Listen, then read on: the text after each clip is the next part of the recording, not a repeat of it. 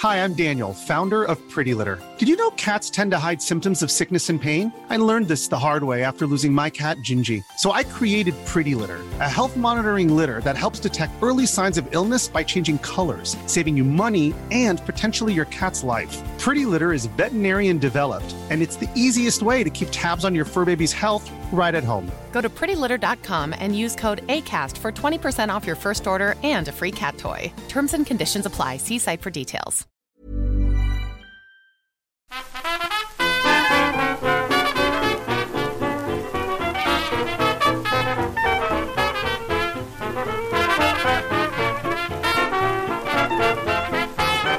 Muy buenas, amigas y amigos. Bienvenidas y bienvenidos una semana más al podcast Reload, programa sobre videojuegos que hacemos desde anightgames.com.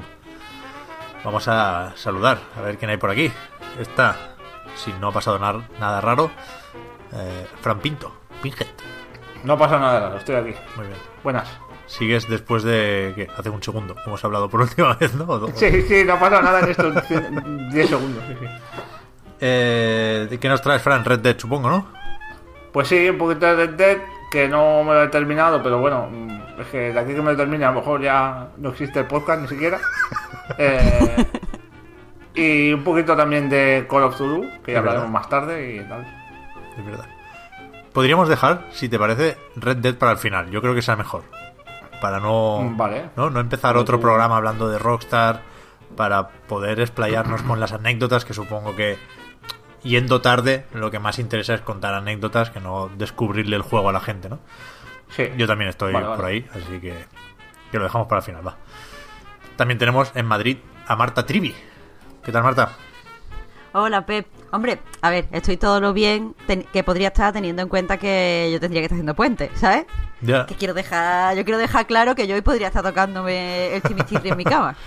Y que no tienes el Red Dead. Yo no lo entiendo esto. y Pero no se- tengo el Red Dead. Se ve que hay gente que, por vuestra culpa, el pobre Red Dead ha tenido solo el mejor estreno en un fin de semana de la historia del entretenimiento. ¿Lo habéis visto esto? Pep, has dicho Sí, que lo iba a dejar para el final y has tardado un minuto, tío. Bueno, un el minuto, análisis Pep. para el final, pero la actualidad va al principio siempre. Yo pensaba que iba a dejar para el final hablar en general. Claro, evidentemente, ¿cómo, cómo te va a contener? Las menciones de Red Dead van, van a ser también continuas, eh, creo yo, hasta que lleguemos al propio Red Dead. Sí, sí, sí. Porque ¿lo habéis visto eso? Es loco. Que lo aclaro Sí. por- como servicio público, porque hay mucha gente que no lo entendía y es normal, porque era una nota de prensa para verla. Otra vez, en, en- en lugar de decir hemos vendido tantos millones de copias, decían que era el mejor estreno en un fin de semana de la historia del entretenimiento, porque había generado 725 millones de dólares.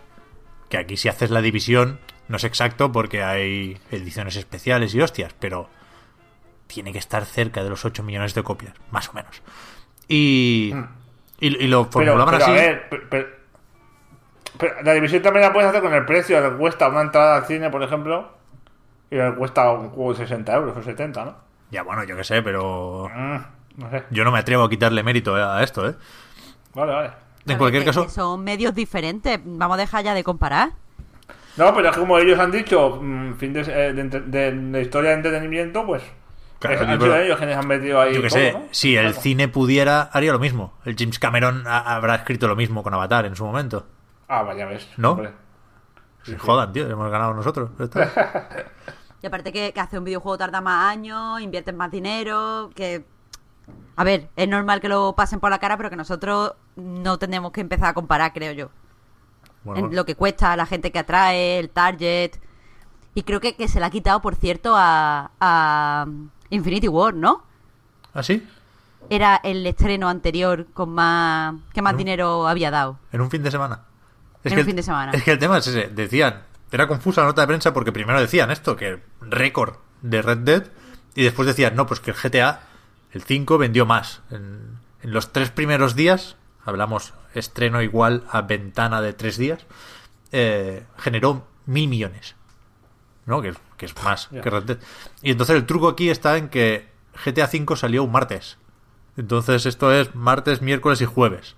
No, no llega al fin de semana. De ahí que Red Dead sea el mejor en un fin de semana, ¿no? Que es muy confuso, Pero sirve para decir que lo ha petado Red Dead, cosa que ya sabíamos. Así que, que sin más. Pero, no sé. Yo no esperaba tantísimo. O sea, es mucho más que Black Ops palito, palito, palito, palito, por ejemplo, que escribió una nota de prensa similar con 500 millones hace, un- hace unos días. Esto es Hombre, yo sí esperaba que más. vendiese mucho más que una franquicia anual, ¿no? Yo qué sé. No sé, había, había analistas por ahí, no sé si Pacter o uno de sus amigotes, que preveían que vendiera más Black Ops, ¿eh? Con la moda del Battle Royale.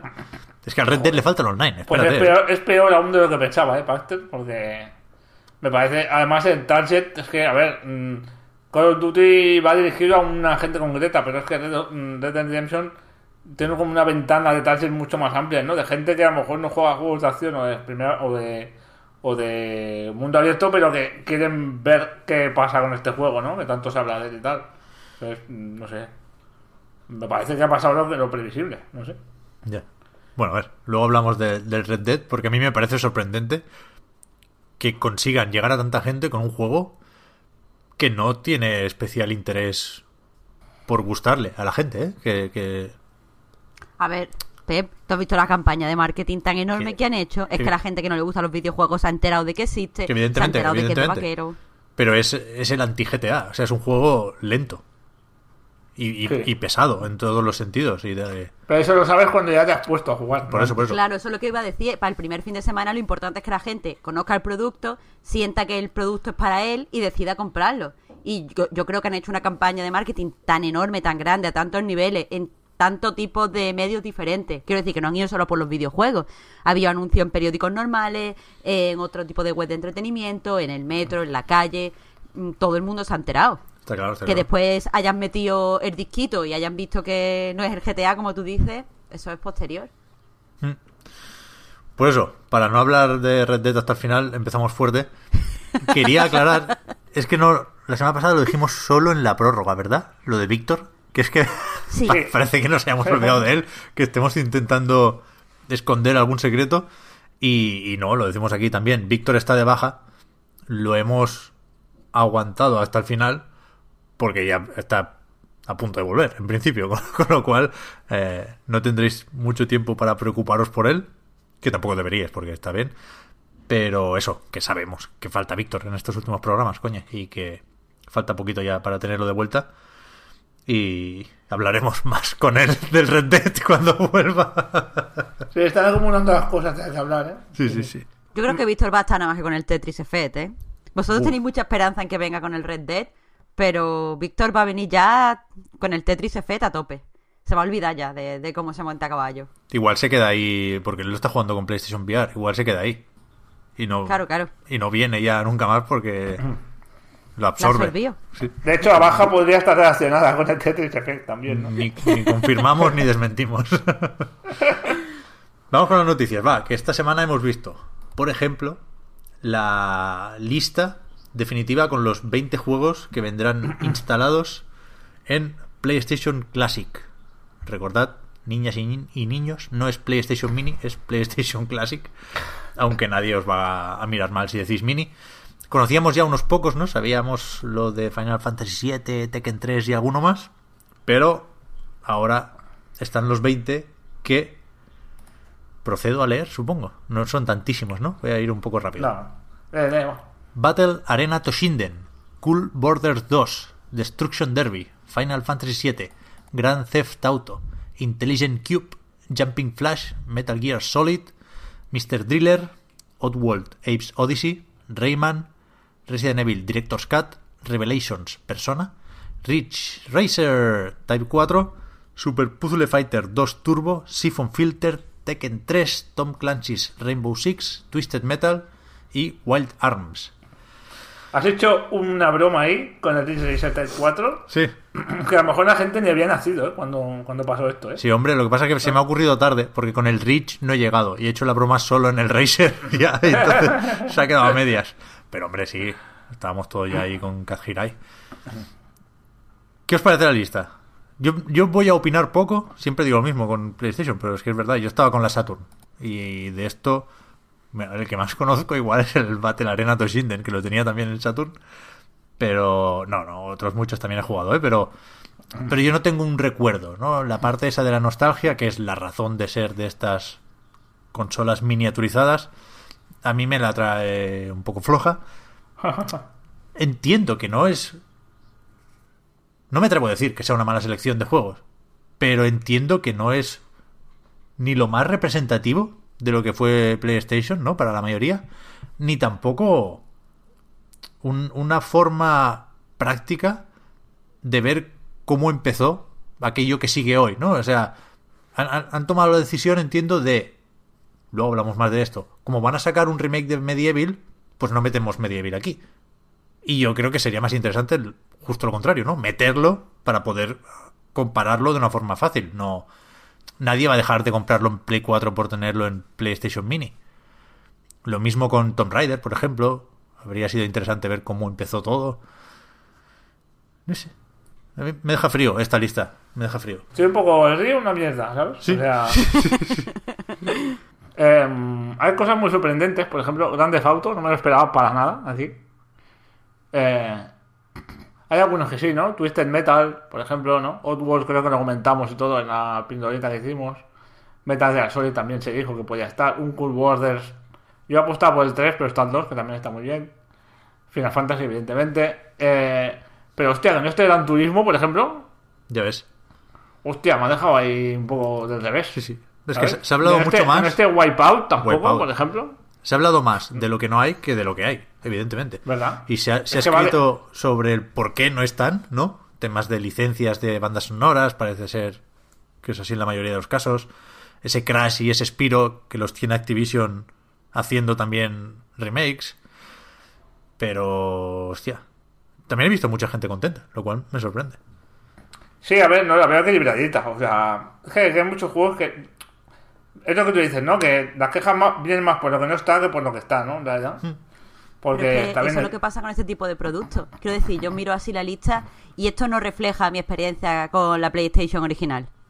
No, no están la mayor, la jue- los juegos a los que le dediqué más tiempo. O sea, está el Tekken, que es verdad que jugué mucho con mi hermano, el Gran, Triza- el Gran Theft Auto también, pero pero es que no, no, ya te digo, no me despierta nada de- del sentimiento este nostálgico porque no refleja lo que yo jugué y lo que para mí supuso la consola.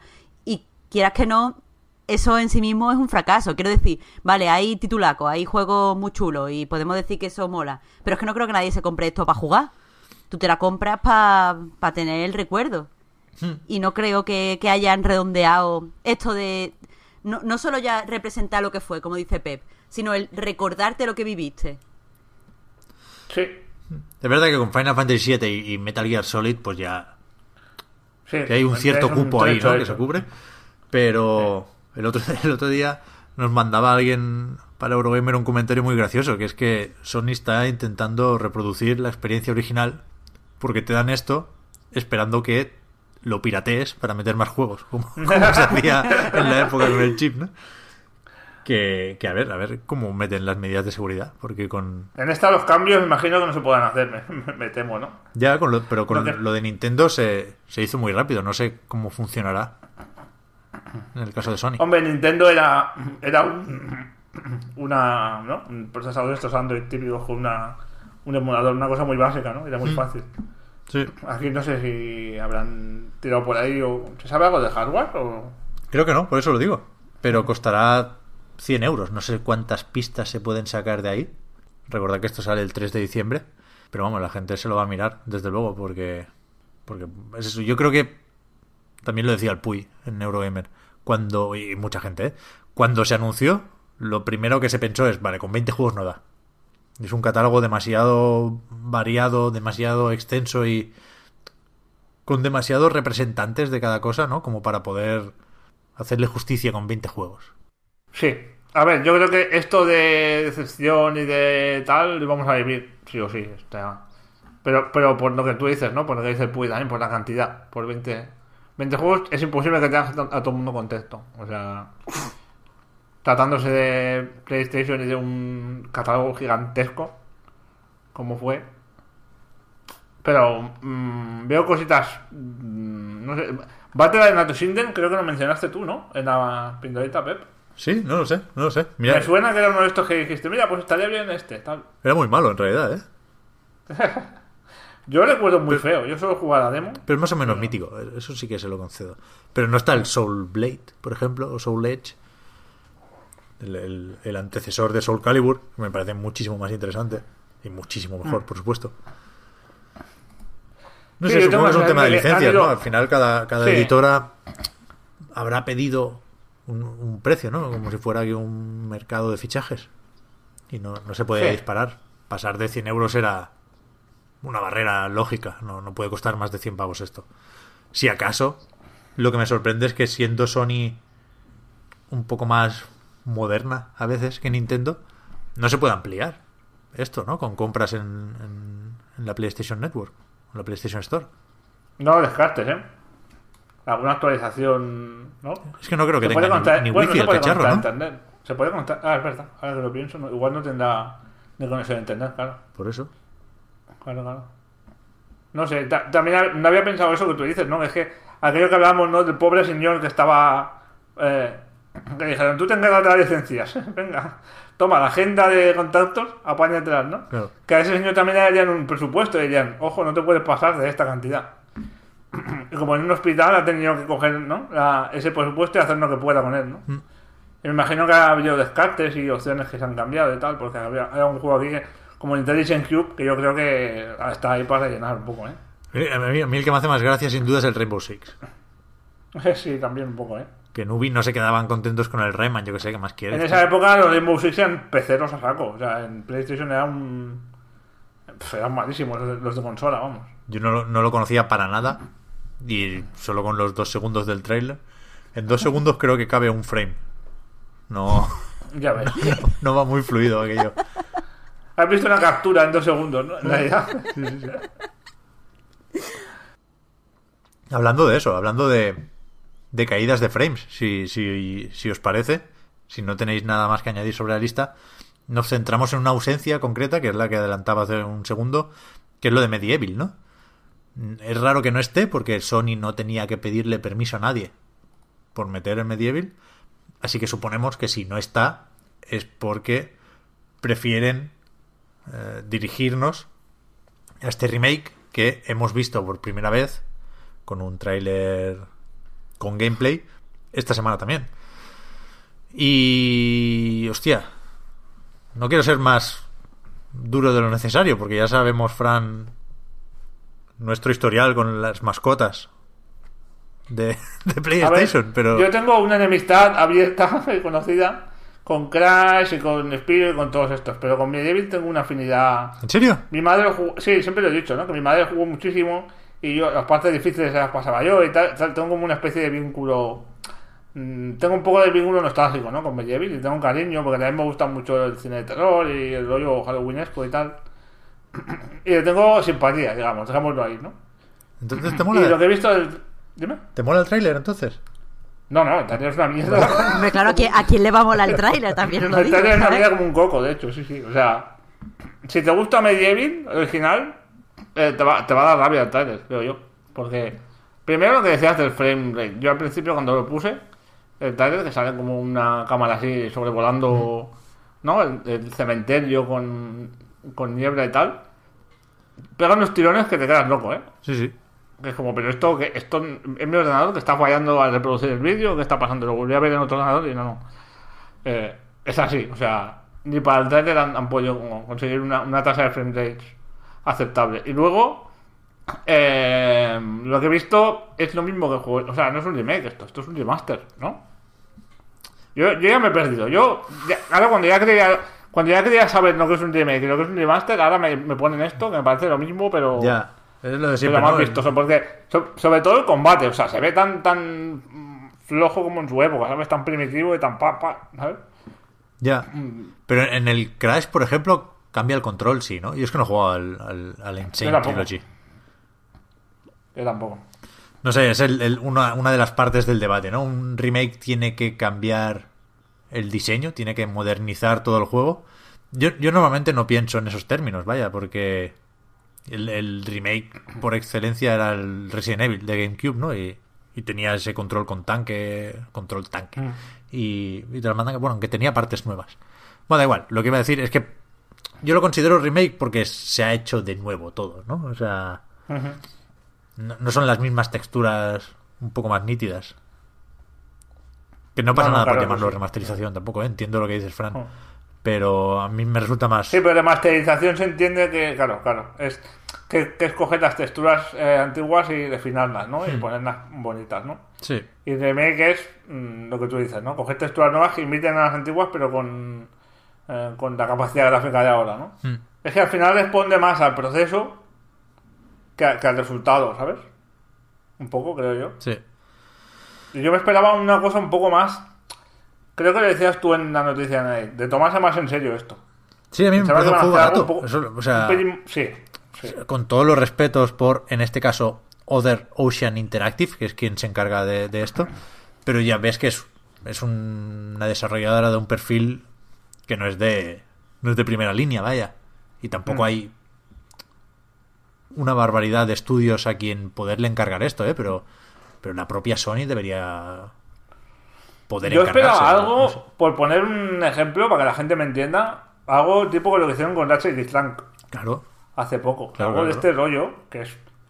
mm, en ese caso cogieron varios juegos y los amalgamaron en uno solo, hicieron una cosa eh, nueva completamente y, y tenía rollo de juego nuevo, de juego actual, de juego de esta generación. Joder. O de la siguiente, era súper tocho. O de la siguiente, se veía de la hostia, Yo- unas texturas cojonudas. Claro, yo fantaseaba, porque claro, el, el tema es que... ¿Cómo se llamaba el estudio de desarrollo original de del Medieval? Hostia, era Liverpool. pillado, ¿eh? Bueno, era uno de estos en, en Reino Unido que, que cerró. O sea, no, no... Los responsables originales de las aventuras de Sir Daniel Fortesque ya no están. Entonces, ¿a quién se lo encargas? No lo sé.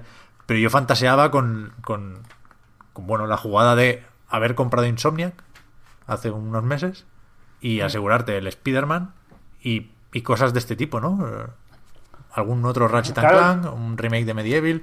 Es que en los comentarios de Night alguien decía también, joder, aquí le metes un rollo de plastelina medio eh, pesadilla antes de Navidad, ¿no? Esto que hace Nintendo de jugar con los materiales. Igual con un poco de cuidado para que no se note el, el plagio aquí al- a la peli, ¿no? Pero, pero darle un poco de gracia a la dirección de arte. No, no, no quedarse solo en, en recordar al de, al de PlayStation. Porque es que las animaciones es eso. Ves el tráiler y las animaciones son las mismas. Que en- entendemos que es un esqueleto que se mueve así como de forma espasmódica, que es la gracia, ¿no? Es un esqueleto con armadura. La animación tiene que ser peculiar. Pero no, es que no tiene gracia. Es que es vieja y ya está. Yo al principio pensé, bueno, ¿será que han querido llegar a tiempo para el 20 aniversario o algo así? Y han hecho el campollo, pero es que igualmente sale en 2019. Y el Medieval salió en, en el 1 de octubre del 98. Es decir, ya ha pasado el aniversario, ya da igual. Mm, hazlo bien, haz alguna cosa atractiva, no sé. mm. Me ha dejado muy sorprendido, muy, muy deprimido con él, la verdad. Me, me esperaba, o sea, para una mascotita de estas que me, que me interesaba, me han quitado un poco el interés. Ya ves. O sea, lo jugaré de todos modos y veremos qué tal, porque igual el diseño de niveles sí que está más, más pulido, ¿no? Que antes era un poco caótico en el original, no sé si te acuerdas. Era un poco despejar zonas así a lo loco. Y no había mucho mucho cuidado en el diseño de niveles, pero igual han- aquí han mejorado algo, no sé. Da- Lo que me has bajado no me ha dado ha sido ver el combate, tío. Ya. Eso que cuando pegas el espadazo, digamos, en, en horizontal, como que atraviesas a los enemigos ahí, ¿sabes? Como muy de juego antiguo, que no hay impacto, ¿sabes? Hostia, y tú una vez dijiste que un Medieval con mecánicas más o menos parecidas a un Dark Souls estaría muy guapo, la verdad. Joder, ya ves. Y yo me, me quedé con esa idea ya grabada.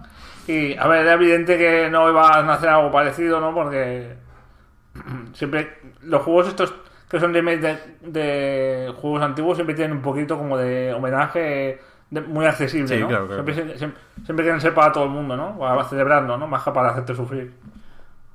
Pero, joder, no sé, algo un poquito más modernito, un poco más... No sé, muy mal, muy... Me, me interesa más ahora el Spiro, de hecho. Ya ves, es que eso, eso es evidente. ¿Qué? Antes de que se me olvide, perdona, Fran, era el estudio de Cambridge, que en algún momento se convirtió en Guerrilla Cambridge y luego. Que cerró el año pasado. Chapó el año pasado, efectivamente. Que, que decía que lo de eh, Crash y Spiro está demasiado a mano. Quiero decir, con, con todo lo, lo que se le puede criticar a Activision, eh, con, con estas mascotas, ha hecho dos trilogías que están bastante más curradas. Y quiero decir que incluyen tres juegos. El Medieval solo está uno, ¿eh? Ni- esto no es- ni siquiera es Medieval 1 más 2. O sea que es un Sí. trabajo muchísimo más redondo que, que Sony con un exclusivo, que estaba listo muy alto últimamente. Es que además también es eso, que, que palidece en comparación a otros revivals, ¿no? Por llamarlos de alguna manera, este grupito, ¿no? Yo no entiendo, no entiendo. A ver, que igual vale 20 pavos, yo qué sé. Ya veremos en su momento, pero Igual el sondeo les ha salido que no tenía tanto potencial como para gastarse dinero, no sé. ya. Esto luego al final lo decide mucho, ¿no? La gente de marketing que miden los intereses y las cosas. Vete a saber. No, no, es que estaba claro que con las camisetas de Sean Leiden nos íbamos a hacer daño en algún momento. Y, y al final no, nos ha venido por aquí la cosa. Pero vaya. Es raro, es raro. Que no, Es raro, sí. que no le den un, un poquito más. Que a ver, queda un año, ¿eh? Igual nos callan la puta boca los del Other Ocean. Y se, se ponen aquí con el crunch y te sacan un, un Medieval que es el GOTI del año que viene, imagínate. Joder, ya ves. Ojalá. ¿Tú jugaste, Marta, o te interesa este o qué? Este no me interesa nada. Eh, no lo he jugado. Lo, sí que he visto el gameplay completo en, en YouTube. Pero vamos, que fue, no es una experiencia como, wow, ahora la quiero revivir yo y tal. Así que me llama nada. Pero también es que, yo qué sé, el tráiler no solo está mal ya a nivel técnico que estáis diciendo, está mal a nivel de montaje, está... mm, O sea, que como que no me, no me da la sensación de que me lo quieran vender. A los que no hemos jugado, por lo menos. O sea, es que ya, ya os digo, no cuento con el componente de la nostalgia. Pero mm, a mí no me están vendiendo nada con ese tráiler. Parece más como si. A mí, a mí el trailer me parece más como si hubiesen cogido el juego y lo hubiesen reeditado y puesto en la PlayStation Store y te dijesen, mira, ya puedes volver a bajarte este juego que eres compatible, tal, ¿sabes? Me parece más ese rollo. Totalmente. Sí, sí, es que ya os digo, yo, yo pensaba, esto tiene que ir, mm, significar algo, o sea, tenía que producir algún tipo de sensación a los que lo han jugado mm, real, porque no lo están haciendo nada atractivo para los que no lo hemos tocado. Nada, absolutamente nada. Es como, bueno, esto existe. Bueno, ya, claro, ya había visto la noticia, ¿sabes? Sí, pero supongo que en el momento en el que pones, que es una parte importante del tráiler, lo de antes y después, ¿no? Esa varita mágica que cambia los gráficos, ya estás yendo a, a los que conocen Medieval. No, no creo que aspire a mucho más este juego. Hombre, ya te digo, también es que para los que no, no lo hemos jugado, esa varita da pereza. Ya, ya, ya, ya. Da más claro. bajona, tío. Sí, sí. Pero bueno, desde el respeto a los fans, ¿eh? yo siempre me alegro de que cualquier persona que espera mucho un juego, o sea, lo que digo siempre, esto es- era un juego y es un juego esperado por mucha gente que quiere volver a Medieval. Y nos, bueno, como mínimo, mínimo, mínimo, nos da la excusa para decir Ser Daniel Fortesque, que es un nombre que gusta mucho decir. Yo lo he dicho solo una vez, quería, quería aprovechar para meter mínimo otra. Pero, joder, que lo disfruten a tope los que, los que están pensando en hacerlo, ¿eh? Pero es verdad que, joder, viendo lo que ha hecho Activision con, con el Crash y el Spiro, creo que lo, lo lógico en este caso era esperar más. Mínimo eso. Pues sí. Yo creo que mucha gente se ha desilusionado. No como para decir, pues paso de él, pero. Pero sí como para decir, joder, mm, oportunidad perdida, ¿no? Que se suele decir. Vamos con otra noticia y ojo con la forma de enlazarlo, ¿eh? Sir Daniel Fortesque estaba en PlayStation All Stars Battle Royale, que no era un Battle Royale tal y como lo conocemos ahora, sino que era el Smash de, Oh. de Sony. Qué bueno. Qué Esta fino semana siempre, Pep. Qué hemos fino tenido- siempre. del Super Smash Bros. Ultimate Direct con, con Masahiro Sakurai comentando lo que quedaba por saber del, del juego que, bueno, es más de lo que yo esperaba pero no se corresponde con esa filtración que, que se venía comentando últimamente que, bueno, no hace falta repasar porque ya sabemos que no es verdad aunque sí acertó con una cosa que es la incorporación de Ken como luchador eco de Ryu y el, el otro personaje. No, de hecho hay más. Está Incineroar, ¿no? El, el Pokémon este que es la evolución de alguien. Es uno de los, de los iniciales, ¿no? Es importante este. Ah, es que no me sé los nombres, tío. Es del, el- aquí, no- aquí estoy, estoy fuerísima, ¿eh? Yo estoy... No, pero espera, vamos a sacarlo entre todos. Era. Era Chuli el, el- el- la gata de Víctor, ¿no? En Pokémon X e Y. Es el, el que no es ni la foca ni el búho, que son los que molan. Han puesto al gato, yo qué sé. Pero eso, está aquí como luchador y para los primeros compradores del juego, decían, hay otro personaje que es la, la planta carnívora, la planta piraña, que ese se lo dan a quien se compra el juego, tanto físico como digital, antes del 31 de enero del año que viene. O sea, hay dos meses para comprarlo. Que es un margen razonable y la, la Eso es un margen razonable para lo que no deja de ser una jugarreta o una marranada, que no, a mí no me gusta, ¿eh? Pero la planta estará disponible en febrero y a partir de aquí empieza el pase de temporada. Habrá cinco personajes más que vendrán con su escenario y con su musiquita y que se añadirán eh, como DLC de pago. Creo que eran 5.99 cada uno y 25 si compras el pack. Que entiendo que suena caro, supongo que lo es, pero creo recordar que los del Smash de Wii U y 3DS eran bastante más caros. Pero bueno, no me hagáis mucho caso con esto. Por lo demás, aparte de los luchadores, que es lo más llamativo, ¿no? Porque el, el- el morbo aquí estaba en ver hasta dónde crecía el plantel. La verdad es que es una, una animalada. Le han metido los espíritus, que, que que es muy, mal pensado. Pero mí me, me suenan a cajas de loot. En ningún momento se dijo que lo fueran, ¿eh? Pero sí que hay un montón, en vez de los trofeos típicos del Smash, hay un montón de espíritus que no. que, que son PNGs, vaya, de, de un montón de personajes. De todos los juegos que tienen representación en Smash Bros. Y. y que sirven, pues, lo típico que os podáis imaginar de un juego de móviles, ¿no? Para potenciar al personaje principal, o sea, a los luchadores, para sacrificarlos y mejorar el amiibo y no sé qué, para combinarlos. Un punto gacha, ¿no? De coleccionable a lo puto loco. Y que a mí me. Me, me parece un poco cutre porque no. No está unificado, ¿no? La gracia de- del Smash es, creo yo, traer a todos esos personajes que vienen de un sitio distinto, pero siendo conscientes de que ahora están en el mismo sitio, ¿no? Los trofeos, esas, esos muñequitos que podías rotar en, en las galerías del Smash, pues la gracia es que era Sonic, sí, pero con los gráficos del Smash, por supuesto. Y aquí no, aquí hay un PNG de, yo qué sé, de Hal Emmerich en Metal Gear Solid 4, que es tal cual, es un artwork que publicó Konami en su momento y lo han puesto aquí. Está Silver, el erizo, con, no sé, muy, poco raro. Me, me suena a excusa para hacer algo parecido a cajas de loot, que a lo mejor no se paga, pero sí es... Hay que meter coleccionables, ¿no? De estos que se llevan ahora. De, con código de colores, de común, raro, excepcional. Y me... bueno, fue una parte muy larga del direct y, y a mí me confundió. Me dejó sin saber qué esperar de eso. Me, me hizo pensar, de hecho, que, que el juego tiene demasiadas cosas. Si es que esto puede ser. Hombre, sí, el, el juego es muy a lo grande en todos los sentidos. Pero mm, no sé, yo es que los coleccionables este no, no me he acabado de enterar muy bien de. Ya os digo, lo he visto en diferido y ya había leído algunas cosas en Twitter antes de ponerme el vídeo. Pero. Pero es que no, no. No entiendo absolutamente nada de qué va. Y no me. No, no lo había interpretado como tú, Pep. O sea, me estoy haciendo un lío porque me- es que estoy súper confusa. ¿Cómo, ¿Qué pensáis que, que son los espíritus estos? Literalmente. Simplemente un coleccionable que no vale para nada. Bueno, no- o sea, los pones Es que no acompañando a tu, a tu luchador y, y, y alteran atributos de un modo u otro. ¿No? Son como potenciadores.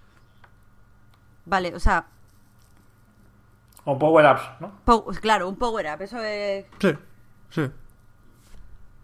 A ver, es que la- la- tengo aquí la nota de prensa de Nintendo, pero es que si me, si me meto aquí, la nota de prensa es, es un libro, vaya. Está hablando de espíritus aquí más que, que Josué Irión. No. Es que, es que de verdad, lo que me sale, lo que se merece es, es, es pensar, bueno, yo, yo voy a jugar sin espíritus, a mí no me rayes. Yo me pillo al Doctor Mario y no, no le acoplo a, al Otacón, tío, que me, estás, que me estás contando. Es que muy raro, muy raro. Aquí los fanáticos del Smash, ¿qué pensarán de estas cosas? Me gustaría saberlo. Le teníamos que haber preguntado a Víctor y venía aquí con la cita. Mira, mira, di- ¿Dice Víctor qué? dichos espíritus pueden servir como una especie de potenciadores para el luchador principal del jugador. Pues eso. Tú te los tuneas y los sacrificas, los combinas. Que es una mierda de, de free to play, vaya. Que a lo mejor no molesta, porque se puede ignorar, pero que no. Yo a priori no le veo mucho sentido. Más allá de, No. de añadir contenido, ¿eh? también hay retos para, para conseguir esos espíritus. Se lo hacen venir más o menos bien con la temática. Pero el, el hecho de que no se unifique la dirección de arte a mí me. Uf, me da un poco de, de escalofrío. Estaba pensando que en el próximo Smash Bros. podría ser un Battle Royale. Estoy aquí ya haciendo saltando todo Buenos Aires. Pero ¿cómo va a ser un Battle Royale en Smash Bros? De, de hostias, tío. Como un. Pero en 2D. Que sea infinito el mapa. Que vayas de izquierda de derecha y Hostia, claro, vagando claro. durante días. No, no, hasta que te 3D. encuentras al Kirby y lo echas. No, pero el, el Battle Royale tiene que ser Splatoon, Fran, no la líes, tío. Hostia, es verdad. Platón, claro. Es que es verdad que va súper bien. Además, ya no hemos hablado antes de esto en el podcast, de que el Splatoon en, en Battle Royale va como perfecto. Sí, sí, o sea, tú lo has dicho ya antes, ¿verdad, Pep? Todo el mundo lo ha dicho, vaya, es que en el 3 tienen que meter eso. Es que Nintendo pensaba que llega tarde siempre a todo. O sea que hasta 2025 Pero porque no lo necesita. Ya, bueno. O sea, porque las modas esperan a Nintendo. De verdad, ¿eh? Pero imagina- Qué bonito. Es que, no, es que la Switch no puede, tío. Imagínate un mapa de Battle Royale todo cubierto de pintura. Eso, la CPU se vuelve majara. Bueno, da igual, que nos vamos. El Smash. eh, también tiene un modo aventura.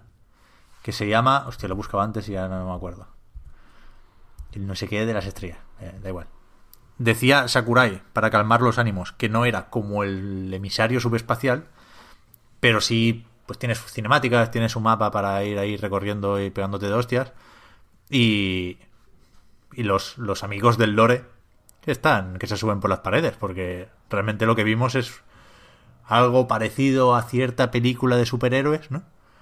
Y que básicamente se queda Kirby solo para salvar el mundo. La verdad es que el vídeo mola bastante. A mí, a mí me vale con que sea un, un modo de juego con un mapa y unas pocas cinemáticas. Porque las cinemáticas del Smash son un espectáculo. Me parecen súper Pero disfrutables. tampoco es un modo historia, ¿no? No, O sea, no es al uso un modo historia. modo aventura, dicen ellos. Es que parece, o sea, el, el- el vídeo parece que te van a contar ahí como una épica súper interesante. Sí, pero a lo mejor es lo típico que hay una cinemática al principio, una al final y lo demás son eh, pantallazos de has salvado a Mario, ahora puedes usarlo. Y hasta luego, Lucas. Mm. Pero vamos, que no. Sería la guinda del pastel, un modo historia ya muy currado, pero no. No se me ocurriría quejarme del Smash. Ya digo, el único problema que le sé ver ahora mismo es que hay demasiadas cosas. Que va a ser un Cristo. En el Direct se anunciaron también mil detalles de cómo funciona el matchmaking, de si le puedes ajustar por separado el brillo al modo TV y al modo portátil. Es que es, es, es obsesivo el juego, ya lo era, ¿no? De siempre, el Smash o, de casi siempre, desde el Mele. Pero ahora se le ha ido la flapa al, al Sakurai. De hecho, medio bromeaba con, con, con algo que podía ser Crunch, ¿no? Que, que decía en algún momento del vídeo, no sé cuándo voy a poder descansar. Al presentar el DLC, decías que ni siquiera ahora que, que estoy acabando el juego, voy, voy a poder irme a, a mi casa.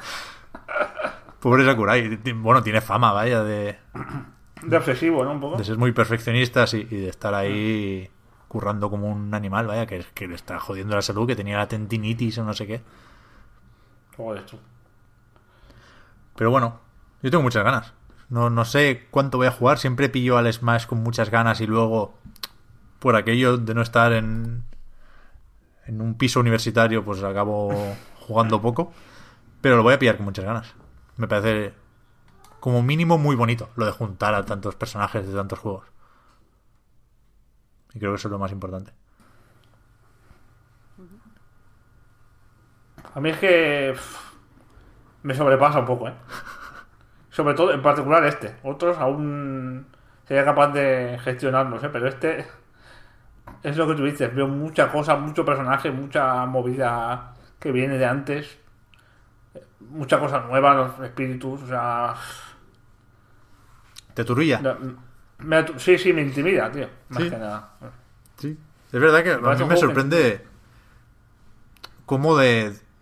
O sea, hasta qué punto es, lo que decíamos antes un poco, ¿no? Con el Red Dead, hasta qué punto es amplio el público del Smash, siendo un juego que a lo mejor no tiene los combos de un Guilty Gear, pero es, es un juego hardcore en su planteamiento, ¿no? Por, por, porque la accesibilidad no es su prioridad. Y es muy técnico y está muy equilibrado, ¿no? Está muy pensado cada, cada movimiento, cada maniobra. Hay un, hay un estudio profundo ahí de cada personaje, de cada movimiento, y son muchos personajes y muchos movimientos y muchas historias, ¿no? Sí, sí, Y es como, uff, empezar con esto ahora, es como empezar una carrera universitaria, tío. ya ves. Déjate. A mí me- yo lo veo así, desde lejos lo veo así. Y entonces no. I'm too old for this shit, ¿no? Me decía Sí, sí, sí. Danny Robert. Pero vamos, lo va, lo va a petar y creo que está claro que Sí, sí. en, en esas... Yo ya, ya estoy con esa mentalidad, ¿eh? En las listas de candidatos a juego del año siempre tiene que haber uno de Nintendo, ¿no? Siempre se... Hay como un compromiso ahí. Y va a ser el Smash, claro, este año. Seguramente sí. Y, y no, no- no digo que, es- que esté ahí por la cara, por ser de Nintendo, ¿eh? Digo, creo que se lo va a merecer, vaya, va a estar a God of War, Red Dead, Smash y no sé, que cada uno elija al otro, ¿no? Un Dragon Quest, un Monster Hunter, un Obra Dinn. Un Obradín. Sí, sí. Pero que es que es el juego fuerte de Nintendo, ¿no? A pesar de que seguramente va a vender muchísimo más el, el Pokémon Let's Go. Que de hecho ese ese es otro tema que podemos comentar por encima. Esta semana ha habido también informes de, de resultados financieros. Eso que tanto me gusta y que esta semana, por culpa de los vaqueros, no, no me he leído tanto como quisiera. Pero el titular en el caso de Switch es que ya ha vendido más que GameCube, ¿no? Lleva... Joder. Pero, y aún así está lejos de lo que quiere, de lo que tenía previsto Nintendo. Y que al parecer sigue teniendo previsto Nintendo. Que son otros 20 millones de Switch este año. Ahí está. Que serían 40 en total. Ahí está. ¿Ahora cuántas lleva, Marta? ¿Escribiste tú la noticia? Eh, ¿est- ¿en ¿Este año te refieres o en, o en total? En total. O sea, el, el superar a GameCube, ¿qué le ha costado? 25 millones. O sea, algo menos de 25 millones. Vale. Sí, mira, lo estoy viendo aquí ahora. ahora- 22,86. 23, vale, sí. Sí, bueno, eh, redondeado, pero ya te digo, no Sí, lo sí, mirando, sí. no lo tengo delante. Pero, pero nada, me estuve mirando el informe y, y es que prevén que han vendido eh, cinco y pico este año, Mm. pero prevén que va a ser tan fuerte lo que comentabas precisamente del Smash y del Pokémon, que van a llegar a, a los 20, o por lo menos eso es lo que ellos quieren. Pues un empujón tocho, ¿eh? Es una animalada. No sé yo, ¿eh? O sea, como que dicen que es que ahora en Navidad va a ser el momento. Que lo que pasa es que han, han estado como. O sea, in- han insinuado que, que los third party no, no les funcionan tan bien. O sea, venden mucho, están batiendo récord en la eShop, pero que, que no le funcionan tan bien. Que no, no venden Switch cuando solo son third party. Pero ahora que tienen como dos mostrencos, confían en que la campaña de Navidad, pues como va a ser algo loco, loco, loco, que no. Y le va a poner como la, eh, el ritmo de crecimiento al mismo nivel que cuando salió Switch. O sea, como que esperan, ellos tienen previsiones de vender lo que no hay en los escritos entre Pokémon y Smash. Claro, claro, es que se tienen que hacer una campaña navideña de entre 10 y 12 millones de consolas, porque esto va por año fiscal. Recordad que a ese, a ese hito de los 20 millones tendrían que llegar en marzo de 2019, ¿no? Pero vamos, que el trabajo lo tienen que dejar hecho en Navidad a finales de este año, vaya. Y, y yo no sé hasta qué punto es cabezonería de Nintendo, porque esto de los 20 millones lo dijo Kimishima a principios de año. Y todos pensamos, Sí. ¿a dónde va Kimishima? Y Yo entonces, creo que se dejan en toda la boca y se van a arrepentir claro, un poquito. entonces ¿eh? de no, no conocíamos el Pokémon Let's Go, que, que sin duda lo va a petar, ¿eh? Pero es que esto implicaría petarlo muchísimo. Y, y eso, normalmente cuando, como es el caso, las cifras durante el resto del año no han sido un disparate, o sea, ha vendido bien, Switch sigue, sigue siendo un éxito, por supuesto, ¿eh? pero, pero ha adelantado poco de cara a esos 20 millones durante la primera mitad del año y normalmente lo que se hace es corregir las previsiones de ventas, ¿no? Dice, vale, decíamos 20, ahora esperamos vender 18. Y no, no, siguen empeñados en esos 20. O porque es la imagen que quieren dar de cara a los accionistas, o porque saben, que puede ser perfectamente, ¿eh? que el Pokémon Let's Go lo va a petar incluso más de lo que esperamos. Y no, no esperamos si poco. corrigen, Hombre, si es corrigen que la estimación, yo creo que será después de Navidad. O sea, según lo que haya pasado en Navidad. Porque también hay que pensar que esto no es una percepción, no está, o se puede respaldar con números, pero tengo la sensación de que Nintendo, al estar un poco más asociada al mundo del juguete que el resto de consolas, por algún motivo, eh, quizá vende más, mejor en Navidad que las demás, ¿no? En proporción. Eh, Bueno, todas, o sea, todas venden mucho, porque si no es por Navidad es por el Black Friday, ¿no? El año pasado Sony sacó una nota de prensa solo del Black Friday, que vendió una barbaridad. PlayStation 4. Pero sí, sí. Pero es que yo, yo pienso que muchas veces porque nos movemos mm, en círculos que todo el mundo le gustan los videojuegos, no nos damos cuenta del interés que Nintendo, o sea, que tiene Nintendo y no tienen otras compañías fuera de esos círculos. O sea, eh, yo pongo cualquier noticia del Pokémon Let's Go en la web y enseguida salta la gente, bueno, es que se ve mal, que feo, que pereza, que no sé qué. Pero después yo, yo hablo con, con gente que no le gustan los videojuegos, que no juega videojuegos y que ya tienen eh, pensado comprarse la edición especial de Switch. O sea, no tienen Switch, se van a comprar la Switch para jugar al Pokémon Let's Go. Y conozco a un montón de... O sea, mi familia es muy grande, yo tengo tíos que tienen mi edad o están cerca de mi edad y que lo que le van a comprar a los niños por Navidad es una Switch con el Pokémon, porque esto sí lo ven ya para niños. Hmm. Porque los anteriores juegos, o sea, no le va a poner el Breath of the Wild a lo mejor a un niño de 7, 8, 9 años. Pero el Pokémon sí. Entonces yo creo que lo va a petar y que, de todos modos, aunque no lo, no lo peten como yo piensen, no creo que vayan a corregir las previsiones. Porque total, a ver, Pero Nintendo lo suele, lo suele hacer, ¿eh? Nintendo. ¿Tú crees que de- si, no, si en Navidad no han vendido, no se han puesto en 17, 18 millones, van a corregir? Yo creo que sí. puede ser, puede ser. La verdad es que ya han empezado la campaña de Navidad, ya la han empezado, porque el otro día estuve... Yo es que me, me flipa la publicidad, no sé si lo he dicho antes en el podcast. Pero el otro día estuve viendo que ya han empezado los banners nuevos con el Mario Party. Ajá. O sea, creo que, que me da la sen- O sea, ya están en el metro, en el metro de Madrid, por lo menos. ¿Y qué significa esto? Que van a promocionar la Switch con Mario Party. Que después van a promocionar la Switch con el Pokémon Let's Go. Que después van a promocionar la Switch con el Smash. Y que después van a hacer aparte una campaña de Navidad. Está claro, está claro. Y eso es un dineraco que no. O sea, ¿qué otra compañía se lo puede estar gastando, Pep? Ahora para Navidad. Tú que estás más, puesta, más puesto que yo en esto. Nada, ya lo ha hecho Rockstar, ya lo ha hecho Activision. A ver qué hace Sony. Aunque ya ha hecho lo gordo con Spider-Man, a lo mejor hace algo ahí de, con el de recordar, sí. Depende de quién se lleve el juego del año y, y puede hacer algo por ahí. Pero. Claro, es que la duda que tenemos con Pokémon. Que ya digo, ¿eh? No. Hasta ahí llegamos. Sabemos que Pokémon es un vende consolas, como poquitos hay. Pero hasta ahora estaban en portátiles, ¿no? En, en- en una DS, una 3DS. Regalarle a alguien, a un niño por Navidad, una, una consola para jugar al Pokémon, te podía costar que al final de un ciclo de esa consola, a lo mejor por ciento y poco tenías la 2DS con, con Pokémon X o Pokémon Y, ¿no? Hace, hace poquito. Ahora te tienes que gastar casi 400 pavos. Sí, Sí, pero es que Pokémon. Pokémon ya no solo es de niños, o sea, es que Pokémon... estoy pensando todo el rato en Star Wars. O sea, para mí Pokémon es Star Wars. Es como un ancla que tiene Nintendo fuera de su círculo de videojuegos, que es lo que dice Marta, que, que atrae a gente de fuera del videojuego y que los va a traer siempre, ¿no? En que son gente de 30 a 35 años ya. Ya. Que han estado jugando a Pokémon desde que eran jóvenes. Eh, para los niños y tal, sí, hay que pensar mucho en eso, ¿no? En el regalito, en la consolita para que se entretenido el niño con el Pokémon y tal. Pero es que hay muchísima gente. Nada más hay que ver la que se dio con Pokémon Go, ¿no? Sí, sí, desde luego. Eso, eso no es normal, eso no es, eso es un fenómeno de masas. Entonces, no se aplican los mismos baremos, mm, creo yo, ¿sabes? Que Pero es con que yo el- creo que el Pokémon Go lo está, lo está jugando gente que no juega normal a videojuegos ni se considera jugadora. O sea, yo, veo a, a grupos en la calle, porque sigue jugando la gente al Pokémon Go todos los días en la calle. Sí, sí. Es que hay que recordar que Pokémon tiene una serie de dibujos que era muy famosa y la veía mucha gente también. Que no necesariamente ha seguido jugando a videojuegos. Ya, ya, Incluso pero- gente que se, que se desconectó eh, de Pokémon, o sea, como que jugó de niño, vio la serie, después estuvo unos años desconectado. Yo creo que están esperando el Pokémon Go para reengancharse y eso no sabe Nintendo.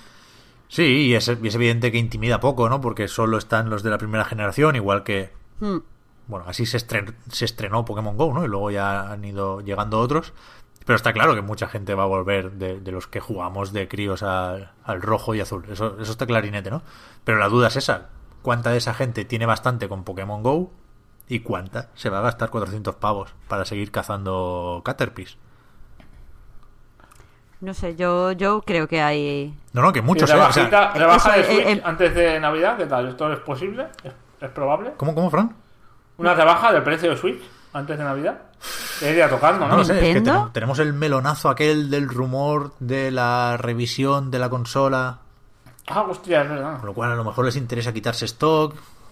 A lo mejor sí que en el Black Friday pues, hacen algo así, pero no lo sé, es que es, muy, muy, es un momento muy interesante el, el que ¿Pero le toca vivir a Switch este, este, este año. ¿Cómo, cómo, Marta? ¿Cuándo es el Black Friday? Pues a finales de noviembre, ¿no? El último viernes de noviembre es. ¿Y tan cerca de, del Smash van a, a hacer una rebaja en la Switch? Depende de lo que les interese. Si lo que quieren es quitarse stock, pues sí. Si lo que quieren es que quede gente para comprar la revisión en vez de esta. No, es que es otra decisión muy importante. ¿Cuándo se anuncia la revisión? Si es que hay revisión. Que todos queremos que sí. No está confirmado, claro, es verdad. Pero si la anuncias ahora y sale más tarde, pierdes ventas. Pero si la anuncias más tarde y mucha gente se ha comprado la Switch en Navidad, van a sacar las antorchas. Por eso digo que me parece apasionante lo de Nintendo. Creo que es la compañía con un fin de año, principio del que viene más interesante. Quizá no a nivel de catálogo, porque vienen muchos para PlayStation y, y Xbox. Pero a nivel estratégico, empresarial, a mí me flipa el momento que le toca gestionar a Furukawa. Pero que ya digo, eh, que nadie duda que Pokémon Let's Go vaya a vender muchos millones. Pero es que 10, 12 millones no son muchos, son muchísimos. Y ese es el tema. Yo, yo me dio la sensación por las declaraciones que hicieron a Bloomberg cuando salió el documento este de lo, del repaso de los seis meses, que tienen como, quizás es un poco postureo, pero me dio la sensación que tienen una fe infinita tanto en Pokémon como en el Smash. Mm. O sea, como que, que están poniendo, como que, que están seguros de que lo van a superpetar.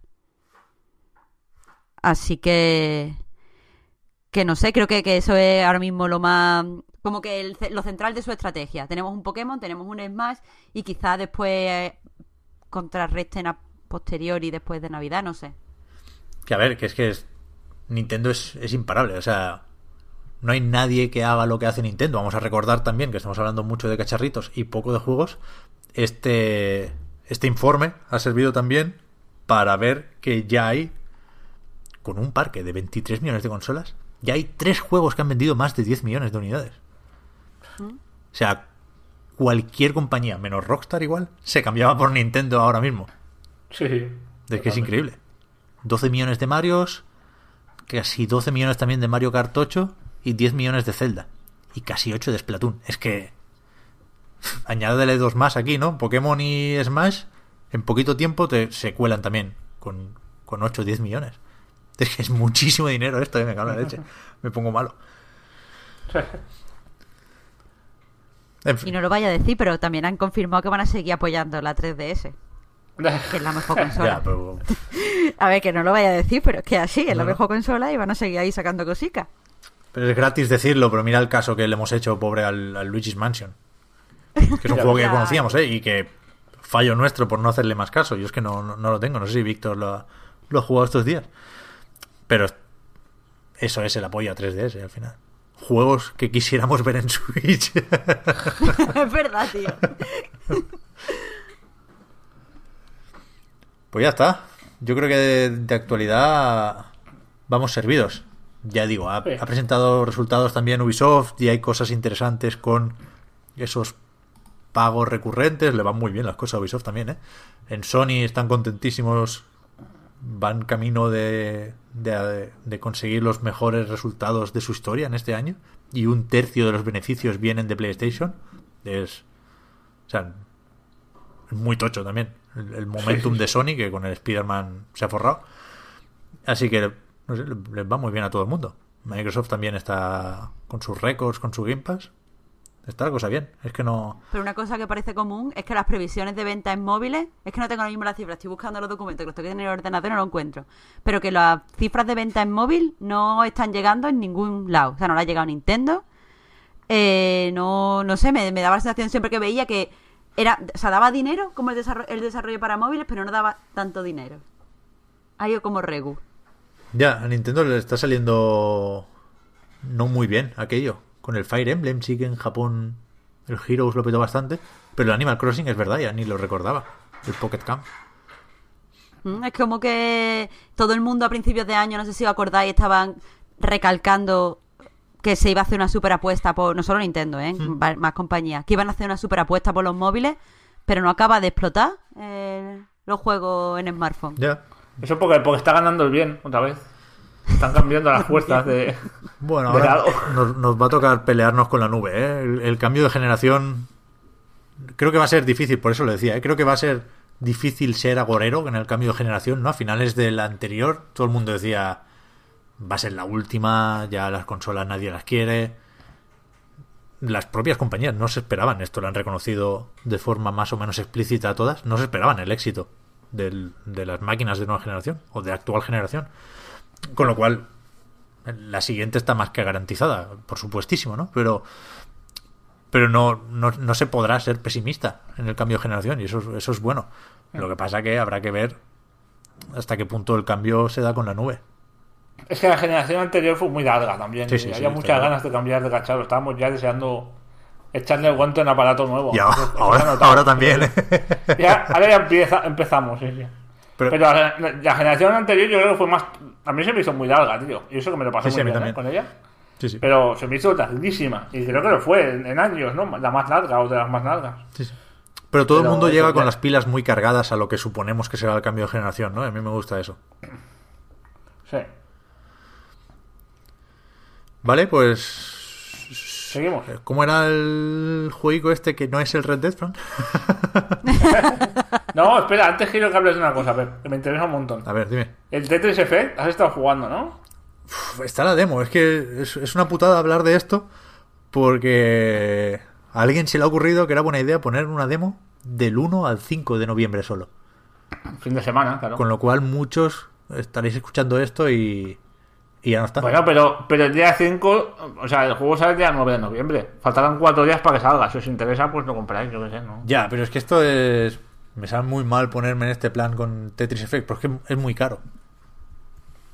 ¿Sí o qué? Sí. No recuerdo, ahora, ahora lo miro, pero igual vale 40 pavos. Joder.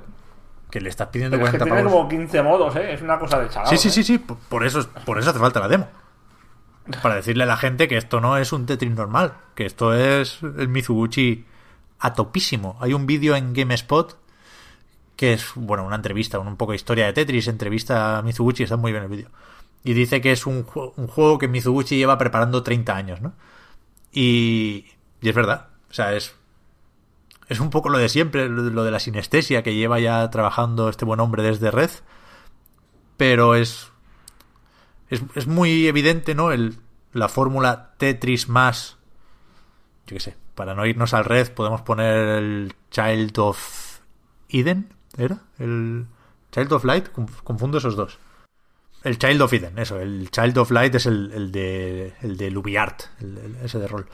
Eh, cuando giras las piezas, se juega como un Tetris de toda la vida, faltaría más. Pero cuando giras las piezas, hay algo, un, un sonido, un beat que va con, con la melodía de fondo, ¿no? Y se crea la música y se llena la pantalla de partículas y te pones en un trance loquísimo que primero está muy bien y segundo es lo que promete el juego, ¿no? El Tetris Effect, ya lo decíamos, es el, el fenómeno ese que, que se ve que se da cuando juegas mucho a Tetris y ves patrones de esas piezas en la vida real, ¿no?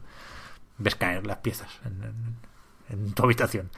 Y, tiene, mucho sentido el juego, está muy bien traído, ¿no? Lo del título, lo de la sinestesia, la implementación, ya digo, es, es muy buena, es muy natural si has seguido la trayectoria de Mizuguchi.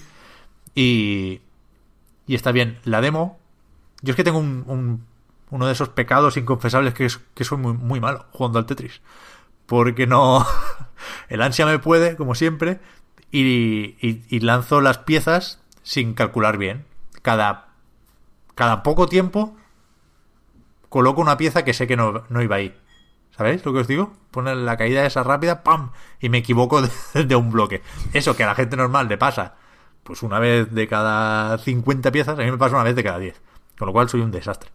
Pero, pero la demo me la ha pasado. Y, hay- y efectivamente, Fran, es un juego con, con enjundia, como diría Víctor, ¿no? Porque tiene su campaña, vas haciendo transiciones entre pantallas y entre fondos y entre músicas de una forma que mola mucho. Y, y después tiene paranoias o flipadas. Tiene un modo desafío que entiendo por lo que se ve en la demo que propone retos en función del estado de ánimo de la gente de tu país. Te dice, estás aquí, por Mira, aquí la gente ¿qué está aventurera, cómoda y alegre. Pues ahora hazme 150 líneas del Tetris. No, no lo he mirado mucho, ¿eh? no, no me he pasado mucho rato en la demo, pero es de ese plan. Y, y está la gracia, por supuesto, de, del PlayStation VR, que yo no lo he probado, pero ya nos contará Víctor. Eso tiene que ser para dejarte el Tetris Effect grabado en el cerebro para siempre, ¿eh? Claro, tiene, es fácil imaginar que tiene que ser la hostia, porque está el Red Infinite, que es de lo mejor que se puede probar en PlayStation VR sin duda, y, y, y por aquí entiendo que viene la exclusiva, ya veremos si temporal o no con PlayStation, ¿no? Porque el Red Infinite le sirvió a Mizuguchi para volver a salir por ahí. Y, y no sé, es, es verdad que que me interesa dejar claro que no lo usamos como meme o como gracieta, lo de decir que le tenemos muchísimas ganas a este juego. La verdad es que está súper bien. Pero creo que es que es difícil pedirle a la gente 40 o 50 euros por un Tetris, ¿no? Busco, ahora lo busco. Sobre, sobre los juegos, a ver, lo de que tenemos muchas ganas de jugarlo, eso es verdad, y, y para que se haga una idea la gente, aquí consideramos, o, o Víctor, que es el que está más puesto en juegos de realidad virtual, considera que Super Hypercube es el mejor juego de realidad virtual, lo ha dicho varias veces, Totalmente. para él es el mejor. O sea que hay, hay realmente hay un, hay un nicho hay que explorar, que son los juegos de, ¿no? de puzzles y formas geométricas y efectos de luz y tal, así un poco surrealistas, en, en realidad virtual, ¿no? Eso me parece muy interesante a estudiar. Y luego, por otro lado, mm, me da un poco de miedo que el título juegue en su contra, porque si no sabes nada del juego, de, de que lo está haciendo Mitsuguchi, de que de lo que, ¿no? De los 15 modos, de, de la idea en la que se basa, ¿no? El efecto ese que dices, de que te quede grabado en el cerebro y tal. La gente vea mm, Tetris Effect y pensará en Tetris Friends, Tetris Battle, Tetris Party, Tetris Splash, Tetris Axis. ¿Sabes? Había muchísimas iteraciones de Tetris eh, hasta cierto punto irrelevantes, ¿no? Y tengo miedo que esto le afecte y, y la gente no llegue a explorar lo que es, ¿no? Que tú veas escrito Tetris Effect y digas, bueno, pues otro Tetris como hay 200.000 millones, ¿no? Claro.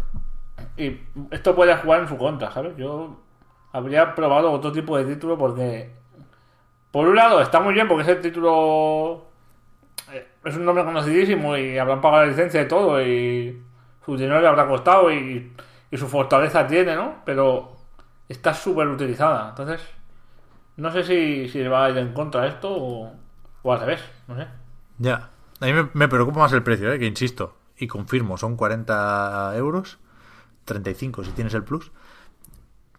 Y, y, de nuevo, creo que los vale, pero creo que es difícil decírselo a la gente. Y si se lo puedes decir con una demo y se la quitas a los cuatro días, es que está- estamos tontos. Estás, estás mandando el mensaje de, no, es que con la demo ya hay suficiente. Si, si te lo dejo, no te vas a comprar el juego.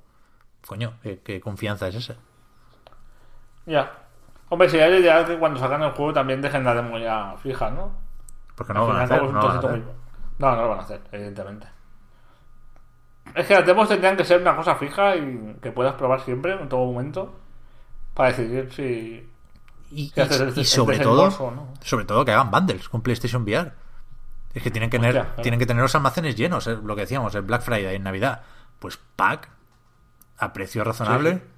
PlayStation VR con Astrobot y Tetris Effect. Y te juro que voy el primero. Ya ves. Otra Bueno, vez, muy- eh, muy otra vez estamos haciendo el trabajo de, de- de todo el mundo, tío. Estamos solucionando las navidades y luego se reparten los millones ellos, tío. ya ves, tío. Pero- no, tengo muchas ganas. Está guay, ¿eh? Está guay. Yo me voy a comprar, vaya. A mí es un, para mí es un vende realidad virtual, ¿eh? aunque parezca un poco loco, ¿no? Que es así, es así. Que por un puto Tetris te compres un casco de 400 euros o 300 o lo que valga ahora. Es que Pero es que es el tipo de juego que a mí me interesa para la realidad virtual. Es, es el sitio donde yo creo que puede explotar mejor, ¿no? sí, sí. El soporte. Se puede jugar, ¿eh? Que, que quede claro, sin realidad virtual. Pero está más pensado para realidad virtual de lo que yo creí.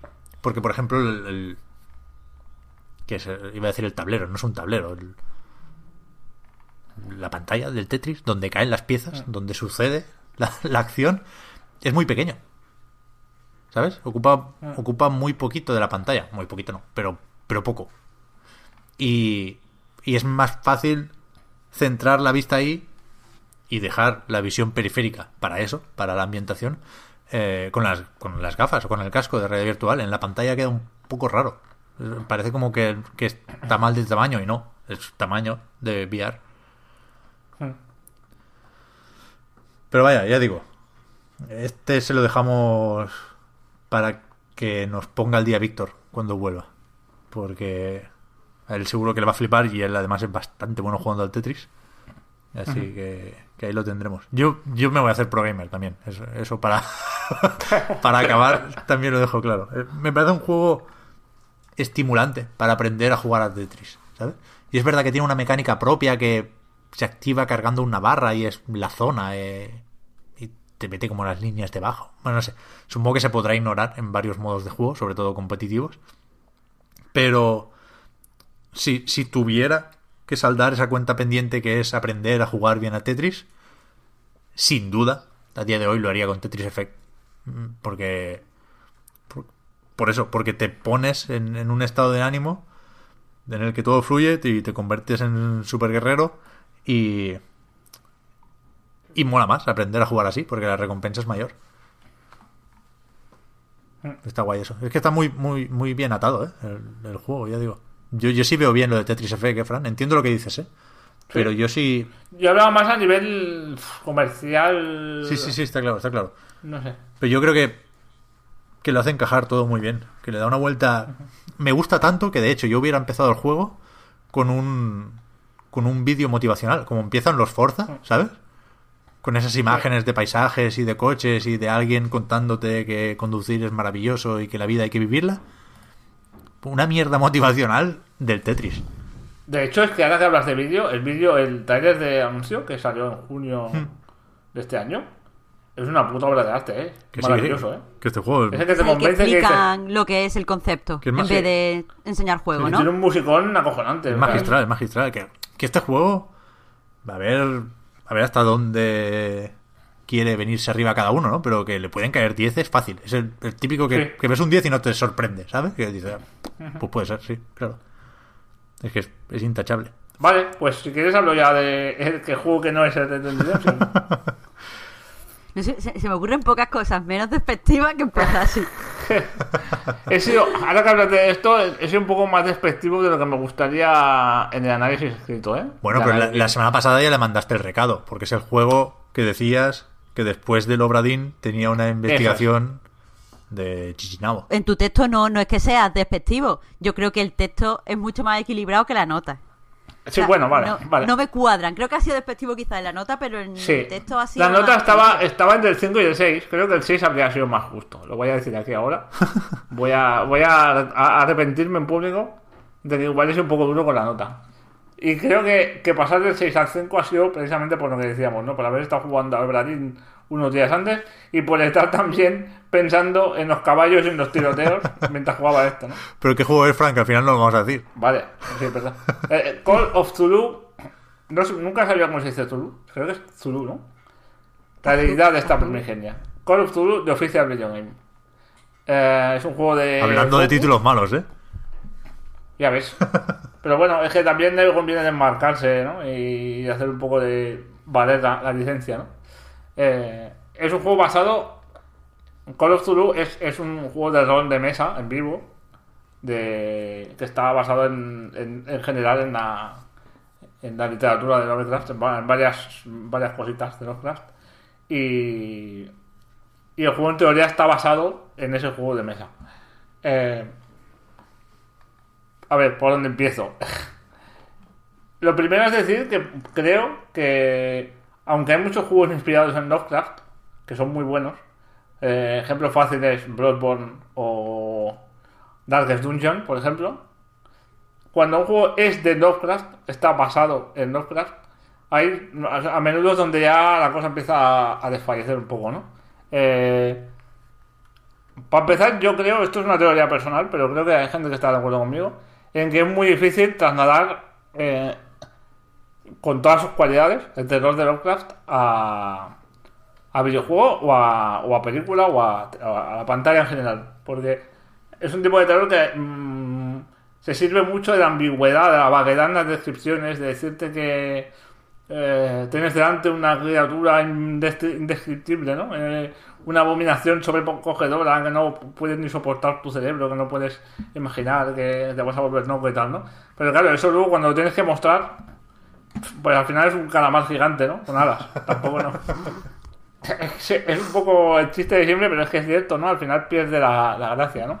Eh, y, es- y además al final es, es un terror que siempre habla mucho de, de cómo la mente eh, humana es frágil, de cómo se rompen los esquemas, de cómo del terror existencial, ¿no? De, de la elevación de la conciencia o del descenso a la locura, todo eso, a nivel de explicarlo en un videojuego, en una película, en una serie, pues se pierden cosas. Evidentemente se puede hacer mejor o peor, pero siempre se va a perder algo. Entonces nunca va a acabar de ser, creo, un juego del todo basado en Lovecraft, ¿no? Siempre va a perder eh, esencia.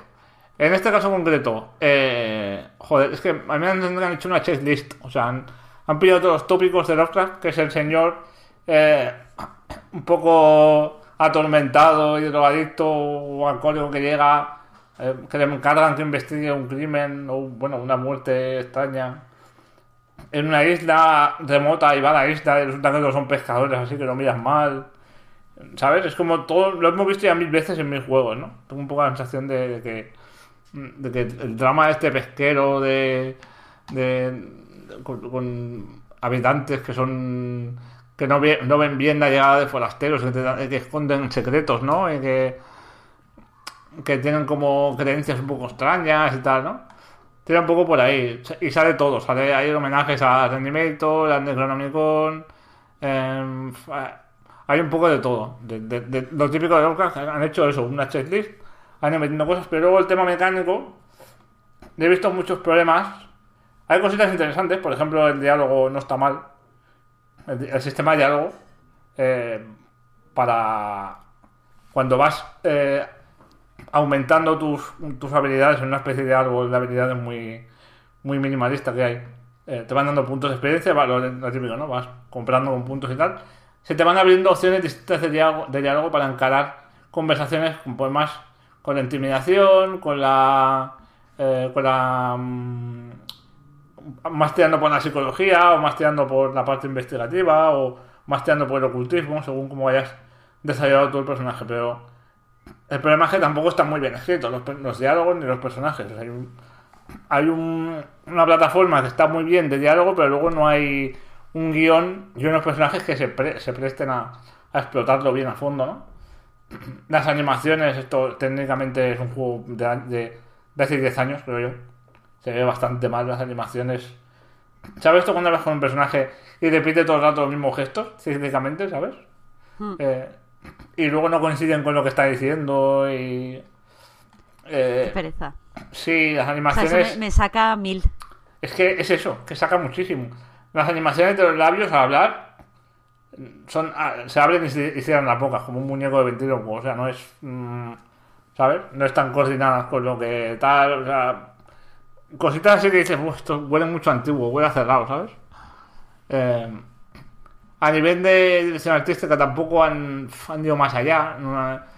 El típico pueblo pesquero como muy oscuro, todo está nublado, siempre eh, con el suelo así como oscuro, verdoso, así, una cosa como muy típica de, de- que hemos visto en mis juegos de terror, ¿no? Entras en un hospital también y el hospital es como podéis imaginaros también sucio y con sillas de ruedas vacías por ahí por los pasillos y eh, no hay ningún tipo de de inventiva, ¿no? De imaginación, de creatividad, es todo muy tópicos de tanto de, de Lovecraft como de, también de- del resto de juegos de terror, ¿no? A nivel técnico.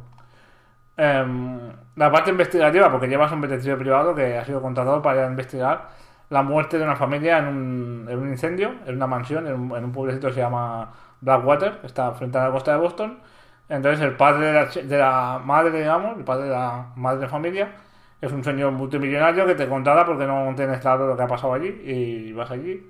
Y la chica es una pintora y tal, y han habido, han habido problemas y con el pueblo y bueno, vais a investigar cómo ha sido la cosa.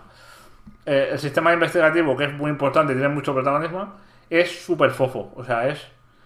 Ya no ni siquiera, no sé si os acordáis de, de Vanishing of Ethan Caster, que lo puso muy bien, pero también me pasa un poco al revés, que con Call of Cthulhu, ¿no? Que, que en su día me gustó muchísimo, pero con el tiempo he ido perdiéndole cariño. Que tenía un sistema de investigación que era buscar pistas en cierto orden y luego al final ibas desbloqueando como como ya como diapositivas estáticas no como en 3D como, como si fuesen hologramas no aquí es algo parecido pero no tiene en cuenta el orden de los objetos que encuentras en un escenario. De hecho tú llegas a un escenario y te dice para activar eh, el modo investigador pulsa estos dos botones pero es que te lo dice siempre que llegas.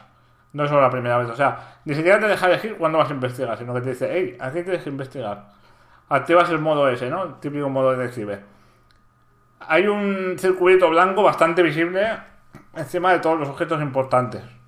Y luego además si usas, si juegas sin, sin, sin ayudas, digamos, o sin modo, no, no, lo he comprobado, pero imagino que se pueden quitar la interfaz. eh, todo el escenario está en blanco y negro menos el objeto importante, que está en color. Entonces, claro, es como súper evidente que vas allí, interactúas con él y, aprendes nuevos datos, ¿no? Entonces es como al final la investigación es ir al puntito que te señala, desbloquear y ya está. No tienes que hacer nada más. Y esto comparado con lo que hemos visto en el Obradín hace cuatro días, Ya. Pues comprenderéis que.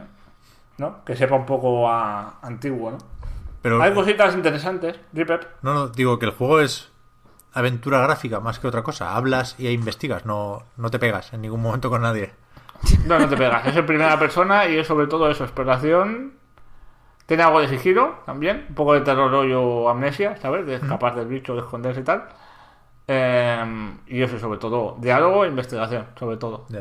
Joder, es que es, Tiene- es muy injusto para estos juegos modestos, ¿no? Pero. Pero aquí los gráficos importan, quiero decir. Cuando hablamos de la estética o la ambientación Lovecraftiana, Hmm. presuponemos pues ese aire denso, ¿no? Esa. Pues el puto Bloodborne, no, no hay que darle muchas vueltas. Y si. Sí.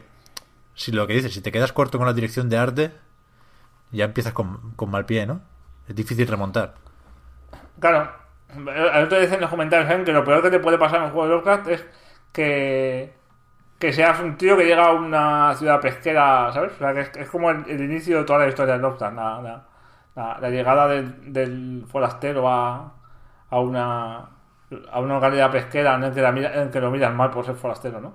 Eh, a nivel... Es que es un juego que sobre todo... No es que sea un mal juego, es que es un juego como laxo, como, como, como que no han sabido muy bien por dónde tirar, como que no han sabido como antes he dicho fofo, o sea, como, como flácido, no, no, no tiene empuje, no tiene ambiciones, ¿sabes? O sea, parece que les han dado la licencia y han dicho, hostia, mm, vale, tenemos que hacer, ¿qué tenemos? Esta licencia de Lovecraft, ¿no? Vale, pues vamos a hacer un juego que tenga todo lo que uno espera de, de las de, ¿no? De, las, de los relatos de Lovecraft y ya está, pero no, no han tenido interés ninguno en, en hacer una este- en, ¿no? tirar una dirección de arte un poco más desarrollada, en ir un poco más allá en algún sentido, en, en inventarse algo original, ¿no?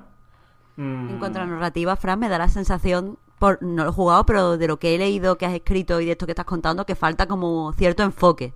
Sí, Como que no tiene, o sea, no es solo ambición, sino que no tiene claro que tiene que contar algo usando, eh, yo qué sé, como la, la ambientación de Lovecraft o la, el lore de Lovecraft. O sea, Eso no es. cuenta, no, no tiene nada que, que decir, ¿no? Tampoco narrativamente. No, no, y además de hecho tiene muy poca co- cohesión, o sea, da mucha sensación de que cada episodio, de cada capítulo, pasa en un sitio diferente, pero es como que no están como que están muy desconectados entre sí, ¿sabes? En plan, ahora estás en un hospital, ahora estás en una mansión, ahora vuelves al hospital, pero, ¿sabes? No, como que no tiene un hilo conductor narrativo sólido que digas, vale, por aquí vamos bien, ¿no? Las cosas pasan, los personajes toman decisiones así por su cuenta, vamos para acá, vamos para allá, acompáñame, no te acompaño, es como, no sé, muy, muy flojo todo, muy una historia muy típica y muy, muy poca imaginación. Eh, ah, yo solo le destacaría alguna cosita que he visto, que son algunos puzzles que no están enmarcados en el modo este de detective, sino que los tienes que resolver por tu cuenta, digamos.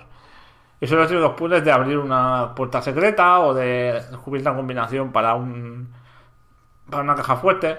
Eh, eso está bastante bien. Hay un par o tres, creo que son tres, que están bastante bien resueltos y son interesantes sin ser muy difíciles, pero te obligan a, a explorar un escenario con muchas cositas de las que puedes sacar datos y tal, y entonces interpretarlos a tu manera y tal, y, y llegar a sacar los números y las, y las coordenadas o lo que sea, ¿no?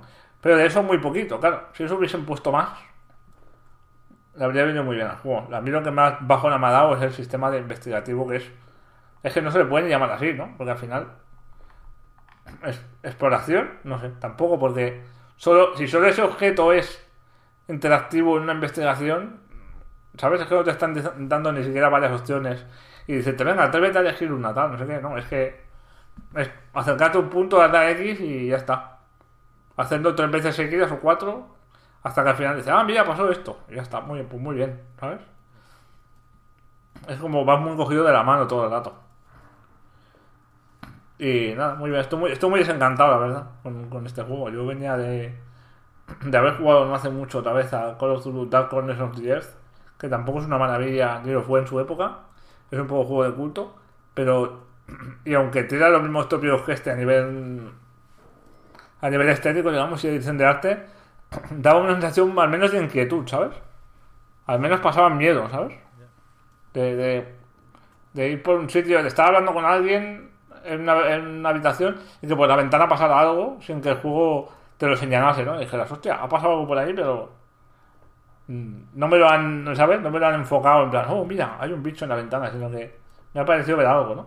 Juega mucho con eso, ¿sabes? Aquí no tiene, no tiene ideas, no, no, no aporta nada al terror, no, hay nada de terror, realmente, no. Eh, intenta ser el juego de rol, pero no. No te mete mucho en su mundo, realmente. Yo estoy muy decepcionado con él. Pues mira lo que te digo, Fran. Con permiso del señor HP.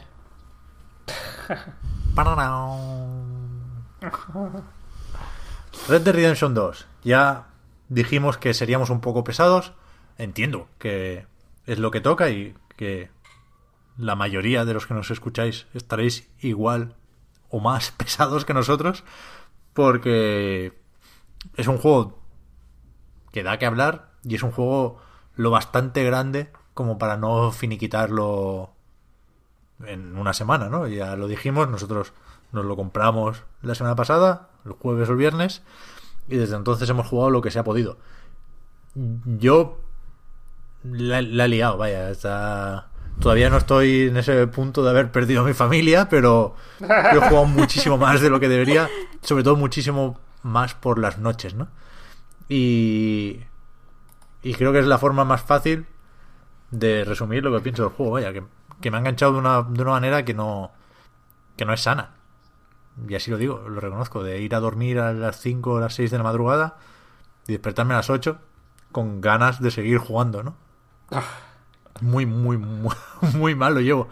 Me parece un juego fascinante y siempre pasa lo mismo, ¿no? La semana pasada, cuando todavía no había jugado tanto, ya dije más cosas de las que tenía que haber dicho. No, no he cambiado de opinión en nada, pero sí creo que, hubiera sido bueno esperar a comentar los tiroteos hoy, por ejemplo, es algo que me gusta mucho.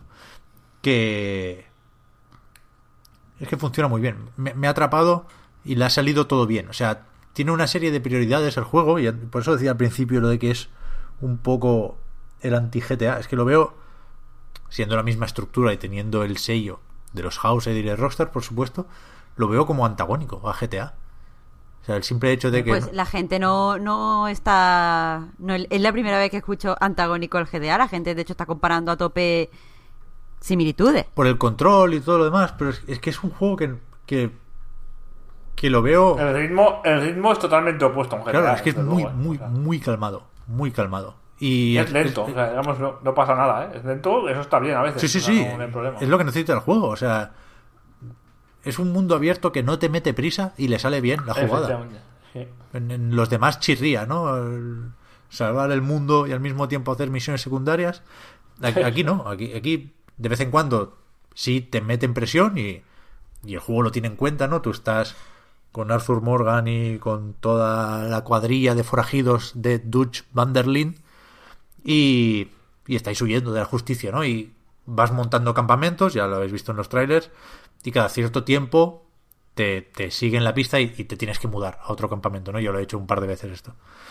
Y, y mientras tanto, pues no tiene ninguna prisa. Cuando no vienen los Pinkerton, o sea, yo he cazado, el otro día hacíamos la broma con, con, con el Sopas, que capturé partes del juego para Eurogamer y, y todos los vídeos, pusiera lo que pusieras, era yo cazando. Sea, ni, ni una misión, otra cosa, ni ¿no? hostias. O sea, me voy a la montaña, me creo mis flechas mejoradas y, y ya volveré, no me esperéis, ¿sabes? Te puedes crear una fogata para dormir ahí y, y mantener los atributos a raya, porque tienes que cada cierto tiempo eh, comer, básicamente. No es un juego de supervivencia, pero sí tiene una mecánica que va por ahí. La vida, la estamina y el detalle, lo de disparar a cámara lenta, eh, se regeneran más o menos deprisa en función de lo lleno que tienes un núcleo. Hay, o sea, hay como dos barritas o dos niveles de barrita. La que determina la vida y la que determina cómo de rápido se regenera. Y para eso hay que ir comiendo. No, no, no, se hace pesado. Yo, yo pensé que podría ser peor y en realidad tiene sentido. Es una forma de, de darle coherencia al, al juego. A mí, a mí al principio pensé que, uff, eh, supervivencia aquí no me hacía falta, ¿no? Hmm. ¿Sabes? No, lo que tú dices, ¿no? Si es un juego que no te va a meter prisa, pues no me, no me exijas tampoco, ¿no? Que esté pendiente de movidas, ¿sabes? Eh, pero luego me di cuenta de eso, de que es muy poco exigente, que es muy... Es más para invitarte a que pruebes la experiencia de sentarte y asar un, Claro. un pescado y comer, Claro, claro, claro.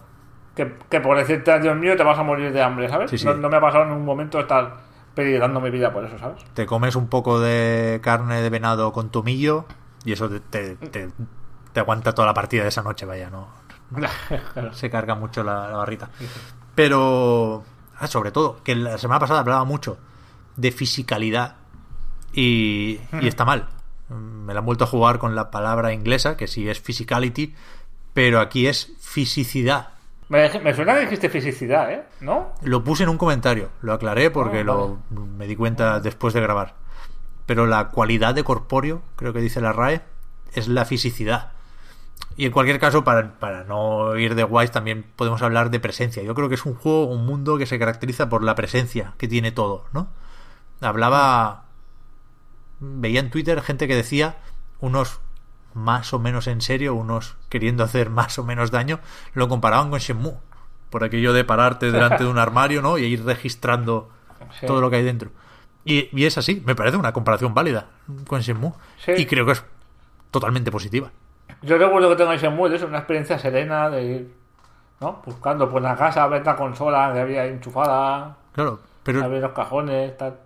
Y además en una época en que, en que eso todavía no existía, lo de, ¿no? Claro. Lo de ir el mundo abierto este. pero que es el, el estar ahí de un modo que yo no recuerdo haber visto así de Está, están Efectivo. pusheando las boundaries un poco de, de lo que son los, los conven- las convenciones, entre comillas, de lo que es el mundo abierto al interactuar con objetos, ¿no? O sea, están, están dándole un paso más, a un- eh, ¿no? Están dando una evolución a, a- a la interacción de tu personaje con el entorno, que creo que esto debería ser un cambio de paradigma, debería ser un- una cosa que en adelante todos los juegos hagan, con más o menos agilidad, porque yo entiendo que a veces hace un poco.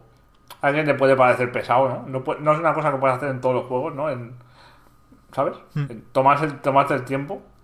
Pero sí que había, ah, es una cosa que había que hacer, creo yo, revisar un poco la, la- Totalmente. la manera en que el personaje se relaciona con, con su mundo, ¿no? Sí, sí.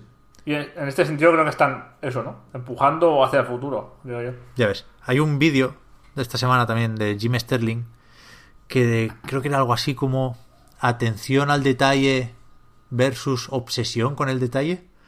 Y, y él criticaba un poco esa falta de agilidad de Red Dead Redemption 2, ¿no? Que se ve muy claro cuando saqueas cuerpos o cadáveres que, que no es pasar por encima y llevarte un reloj de oro, es coger el cadáver, levantarlo, palpar ahí la, la chaqueta o lo que sea. Son unos segundos de animación que, que van en detrimento de la agilidad del juego, realmente. Sí, pero mm, esto, esto es muy difícil de considerarlo malo o bueno. decir, Claro, esto- claro, claro, yo lo considero hiper bueno. O sea, A mí me gusta, a mí me gusta. es algo, como decías, Fran, que no conviene a todos los juegos, pero es algo coherente en este juego. Que, que es, que es pausado, que es detallista, que es. ¿No? Que es, que es muy físico, insisto, que parece una tontería, ¿eh? Si no lo jugáis pensaréis que esto es loco, pero lo dice, lo dice mucha gente porque se nota mucho el cómo tocas las cosas, cómo. ¿No? Cómo es un Cuando mundo- vas a comprar algo, coges el producto, tal, luego tienes que pagar y dejas una moneda en, la- Claro. en, ¿no? Es un el mostrador. y- sí, sí. muy, muy palpable, si queréis. Que, que- Sí. que- insisto, ¿eh? parece que es- me estoy inventando calificativos para contar no sé muy bien qué. Pero cuando lo juegas lo notas, tío, que todo tiene su peso, su, su presencia, ya digo. Y, y creo que aquí, y me parece valioso y me parece valiente, es lo que hacía falta en este juego. Que tengas que despellejar los animales, que veas la animación de cómo lo rajas, cómo... Cómo doblas separa la piel. piel. Cómo separa con, el, con la hoja del cuchillo en la piel de la carne, exactamente, ¿no? Sí, sí, Es, es increíble. es brutal, increíble. es brutal. Yo, a ver, eh, yo tengo algunos peros. Aquí. Antes de llegar a la parte Cuidado. de. Hablemos de Eh, peros, por supuesto, sí, sí, sí. Hablemos de peros porque sí, porque creo que es un juego que nos hemos venido muy arriba con él, muy rápido y tiene sus cositas. Eh, a nivel de vivencia, de experiencia, si quieres, en el sentido de que una experiencia es algo que tú experimentas en ti mismo, pero que también te hace experimentar cosas con el mundo, es intachable, es el futuro, es una hostia, es un 10. Vale, esa parte la tenemos, pero luego creo que es un juego que no tiene mucho más que decir. Que decir, es un juego, es un juguetito enorme. Es un juego que te está diciendo vive la experiencia rural americana de, de mediados del siglo XIX, Mm. ¿sabes? Pero no esa ambición no se traslada tampoco a te voy a contar una historia sobre algo, sobre ¿sabes? Te voy a hablar de, los westerns siempre hablan de algo. Los westerns eh, usan es como las películas de zombies, ¿no? La- la- las buenas al menos, ¿no? Eh, usan eh, el oeste como o la violencia en el oeste o el salvaje oeste o la falta de, de normas para hablarte de cosas concretas, ¿no? De la condición humana y de, y de la sociedad y tal, ¿no? Y en este lo veo muy, muy, muy blandito en ese sentido, muy planito, muy... eh, eso, como si tuviesen un, un sombrero de cowboy y una pistola, pero, pero hipertrofiado a lo loco, ¿sabes? Que digas, métete aquí y vive esto y caza y come y mata y muere y, ¿sabes? Y roba y haz lo que quieras, ¿no? Pero, pero no te voy a llevar a ningún sitio, no te voy a contar nada, ¿sabes? No voy a hacer una disertación sobre nada. Eso no es bueno o malo, ¿no? No es criticable, ¿no? No, tiene, no todo tiene por qué explicar cosas, ¿no? No tiene- todo tiene por qué ser narrativo, pero sí me chequea un poco que, que sea tan avanzado. A nivel técnico es una locura. O sea, a nivel técnico yo no he visto una cosa igual en mi vida. Y, y no me, y no me puedo creer que en consolas que llevan 5 años fabricadas estemos viendo esto. O sea, es de chalaos. Es una No cosa crees, no absurda. Y luego el tema este, ¿no? La, la, la recreación del detalle hasta niveles locos, ¿no? Pero lo veo extremadamente superficial. O sea, veo que es una superficie absurdamente bella y bonita y bien hecha y la, la climatología también me tiene alucinado, ¿eh? O sea, cuando hay un momento que es cuando empieza a nublarse todo y empieza a hacer mucho viento como de tormenta, que es que te quedas zumbado, ¿eh? De, de- de lo pienso que está y de lo guapo que es. O cuando vas de noche en una llena, lo como se ilumina todo, es acojonante. Pero, mm, al ser un juego que creo que estábamos todos de acuerdo, sabe que es importante, él sabe de su importancia, sabe de su- peso en la historia del videojuego, le veo descompensado, le veo que hace cosas mm, demasiado GTA 1, ¿sabes? Por ejemplo, las misiones secundarias, lo hablamos el otro día con Víctor en privado, pero bueno, ya hablará él. Ya, comentar, ya le preguntaremos cuando vuelva, ¿no? Pero estoy muy de acuerdo con él en que. Eso, que. no le estoy viendo ningún tipo de, de- o sea, no, no le veo el mismo, la misma intención de, de, de pushear los Bundaris, no se la veo en, en otras, en otras facetas que deberían ser importantes también en un juego tan grande, ¿no? Ya. Eh, la- la- las secundarias, vale que son opcionales, no las tienes que hacer, evidentemente, pero son, son de siempre, prácticamente. Hay alguna un poco graciosa, pero es que no. mm, ¿Sabes? Es de regadero de siempre. Que a mí ya me está bien, a mí me gustan los juegos de. De mundo abierto me gusta hacer recados, ¿eh? no tengo ningún problema en admitir esto. Pero. Joder, nos esperaba un poquito más en ese sentido, ¿no? Que fuese un, poco más rompedor, de una manera más uniforme, ¿no? Homogénea. No sé. Yo, yo sí creo que es que está claro en qué aspectos no está al mismo nivel que en el world building que dicen los ingleses, ¿no? O en, o en el apartado gráfico. Y estoy de acuerdo, ¿eh? Pero creo que, que en ningún caso es, es malo, por supuesto. Y, y yo creo que, que nada baja de lo bueno. Quiero decir, las misiones secundarias no son de pegarte cabezazos contra la tele, pero yo no he hecho ninguna que al terminarla haya dicho me la podría haber ahorrado. O sea, absolutamente todo lo que he hecho en lo que llevo de juego me hubiera jodido perdérmelo. ¿Sabes lo que te digo? Y, y después sobre el guion, que igual sí es junto con el control, que también se ha criticado mucho aquello de cómo corres, ¿no? Cómo se nota que hay unas inercias ahí un poco raras. A mí no me parece un mal control para nada. A mí tampoco, ¿eh? No, no me parece sublime, desde luego. Pero no, me- no me parece malo. Pero el guion creo que sí, ahí, ahí es donde cuando se nos pase eh, pues ese golpe inicial es lo que más tendremos que hablar. Tampoco me parece malo. O sea, estamos hablando de un juego que si no genera 725 millones el fin de semana de su estreno, probablemente se considere un fracaso. ¿No? Es lo más mainstream que te puedas imaginar. Y, y eso marca unos límites, claro. O sea, y, y, y para bien o para mal no puede, no puede ser otra cosa porque es un juego que se ha hecho durante siete años en unas condiciones que ya hemos comentado largo y entendido, ¿no? No, no, no puede no querer llegar a todo el mundo y aún así, insisto, bastante hace para, para llevar al jugador a su terreno. Y es verdad que en, que en el tema de, del guion hay cosas que no acaban de, de encajar. Por ejemplo, hay, hay temas que se mencionan y solo eso. Que a ver, Sí, que tampoco me lo ha pasado hay- el juego, ¿eh? sí. A lo mejor hay Mira, un una- giro al final y se dibuja Voy un a, tema. voy a hacer una, una, una, una sugerencia muy humilde.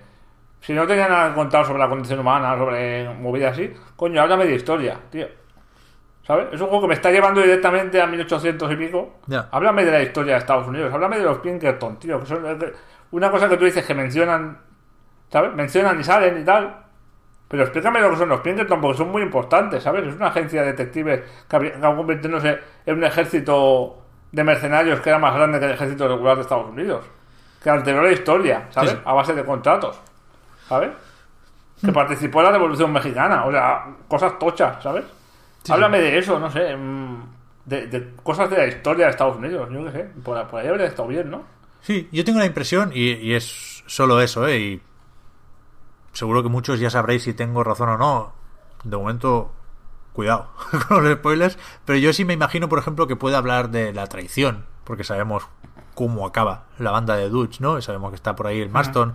Y, y me parecería ingenioso el, el hacer que te impliques muchísimo con la banda, porque hablas con todo el mundo, se establecen las relaciones, vas metiendo dinero en la caja para mejorar el campamento, y, y- y que después esa confianza se rompa por parte de alguien, no sé si del propio Arthur, si de Marston, si de otro que la lió en Blackwater, no.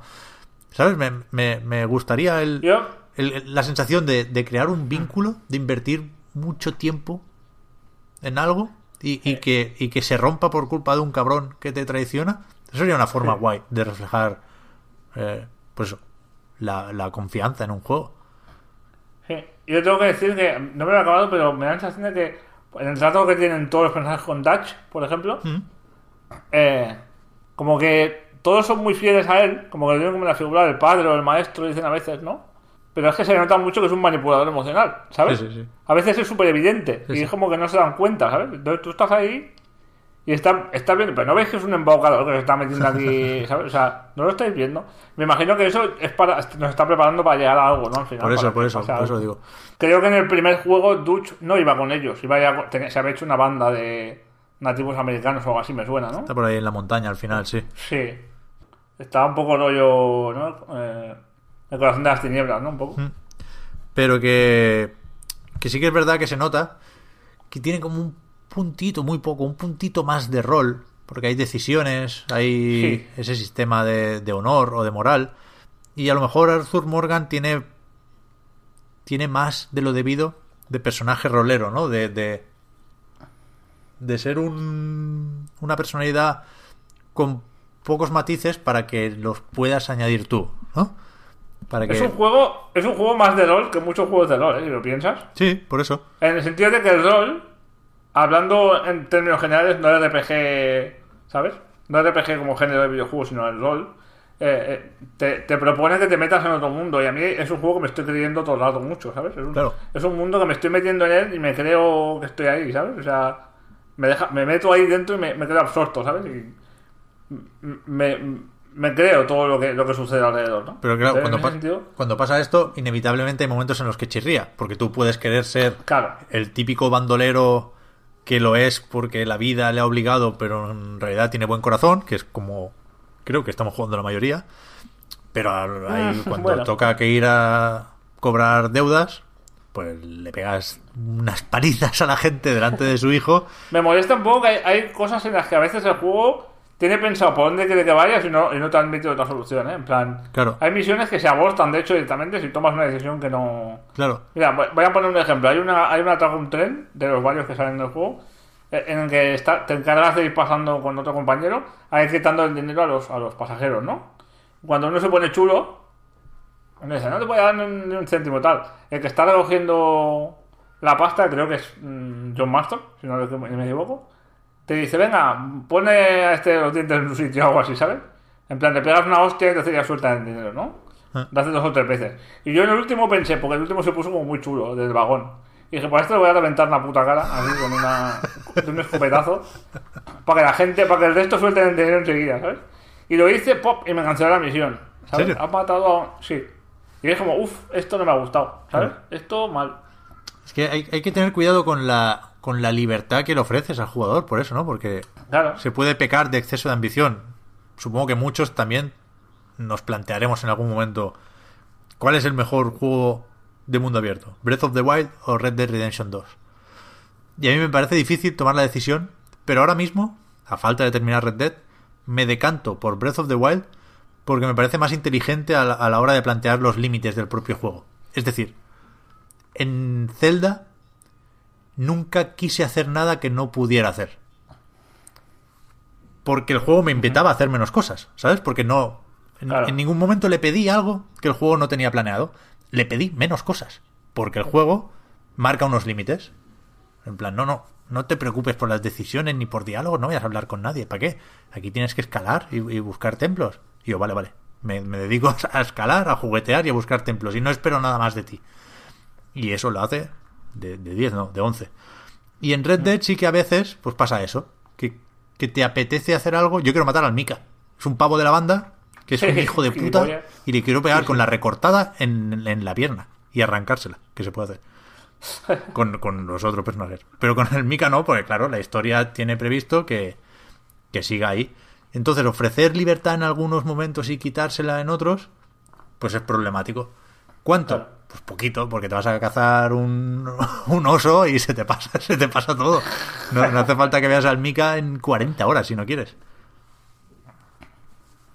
Bueno, sí, a ver, eh, es, es que es un juego que depende mucho de cómo lo estés enfocando, ¿no? La gente que dice que es lento y tal, también es que, a ver, mm, ¿tú has visto westerns? Que los westerns son la mayoría lentos, tío. Claro. Son...